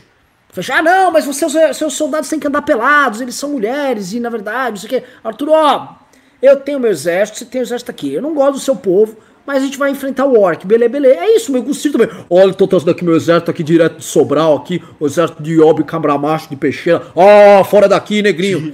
Enfim, se o Gomes aparecia com ele, a gente ia lá, ó, você vai por ali, não gosta de você. É isso, cara, não tem muito o que fazer. Ed mandou 7 reais e disse, já pensaram em chamar o Rafael Lima para uma live? Eu não sei como é que tá as opiniões do Rafael Lima. Ultimamente a gente não tá querendo chamar live com pessoas que vão eventualmente defender coisas governistas, que eu acho um pouco de perda de tempo. A, a época Não, ele não faz isso, isso ele não passou. faz isso. Ele não faz isso. Ele não faz isso. Só que ele tem um certo preconceito. O Rafael Lima é tipo libertário raiz que, ah, eu só curto o Partido Novo e olhe lá, entendeu? Entendi, mas tudo bem. A gente, a gente é sujinho, mas a gente é legal. É... Rogério Mendes mandou 50 reais e disse: Arthur, não desanime, precisamos de você, brother. É, Arthur, eu recebi muita mensagem de pessoas que acharam que você tava triste, desanimado, cara. Você não tá desanimado? É, cara, eu tô meio doente, velho. Não, é que, cara, essa semana eu fiquei doente, cara. Tô gripado demais, velho. Você é louco, eu não consigo nem pensar direito. É, tô com fotossensibilidade, tá bem ruim, velho. Nossa, que saco. Fotossensibilidade, Vamos lá. É, quando você vê, tipo, a tela do computador deixando o brilho mínimo aqui, sabe? Tipo, ah, hoje tá. quando eu acordei, olhei o sol, nossa, velho, puta que pariu. Tá uma merda. Entendi, você é um vampiro. Anderley Pastelo mandou 10 reais e disse: Tenho pouco para dar, mas sei como é dever processo. Ó, eu também, viu? Desanima porque era só fazer ser um filho, um político filho de biscate, lambe sacos, lazarento, ladrão, que dinheiro não faltaria. Fazer o certo custa é, O Arthur poderia fazer igual, por exemplo, Flávio Bolsonaro, empregar um monte de pessoas inúteis ali, e essas pessoas dividirem seus rendimentos ali para. Mas é. não, inclusive, teve até, não sei se vocês sabem, já rodou aí. Eu, eu me denunciaram no Ministério Público por rachadinha. Aí me, me, denunciaram, me denunciaram. Aí eu li a denúncia e falei, puta, não dá nem para responder, é ridículo. Então, para te entender, você que é o gabinete mais econômico da Lesp, você na verdade é o gabinete da rachadinha. Não, e aí detalhe, tem um, um, dos pontos da denúncia diz o seguinte: o, o, o Arthur contrata dois funcionários que têm empresas. É isso. Não é que eu contrato a empresa deles, não, que isso é contra a lei. Eles têm empresa de nada, coisa nada a ver com política. Um tem empresa de.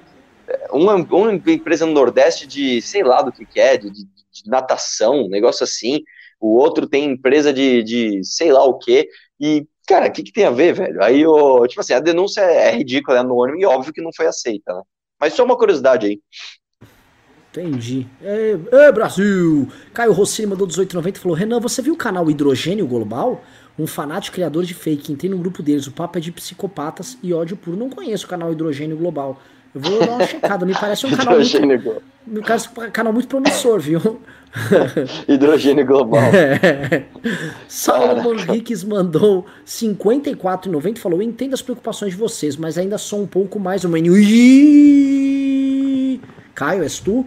Tenho dúvidas sobre a saída a ser escolhida. Enfim, gosto do trabalho do MBL, mas me preocupo com essa história de frente ampla. Veja só, o, o Saulo Manrique, acho que é o último pimba aqui, pimba para encerrar a noite, uma noite boa de pimbas, essa, ele vai essa reflexão. A gente está sendo pressionado por boa parte do público a aderir a qualquer coisa, inclusive sair com antifa na rua. Do outro lado, a gente tem o Saulo Manriques aqui, que diz que ainda tem as dúvidas sobre a saída a ser escolhida, mas que não toparia uma frente ampla que contexto tivesse à esquerda. Quer passar pro Carlos para fazer uma reflexão sobre isso para encerrar? O Arthur e eu passo a minha. Mas na verdade, assim, como o Arthur, as pessoas gostam mais do Arthur, o Arthur encerra, eu faço a segunda fala e dou pro Arthur e o Arthur encerra. Uh, cara, hum, na verdade é o seguinte, eu quero agradecer a todo mundo que participou. Eu acho que ah, assim. pera, por... para, para, para. Teve outro pimba aí de mais de 50 reais. Ô, louco! Alexandre mandou 54,90 disse: Boa noite, gostaria que discutissem sobre as estratégias de persuasão de candidatos independentes que não se apoiam na demagogia de candidatos populares.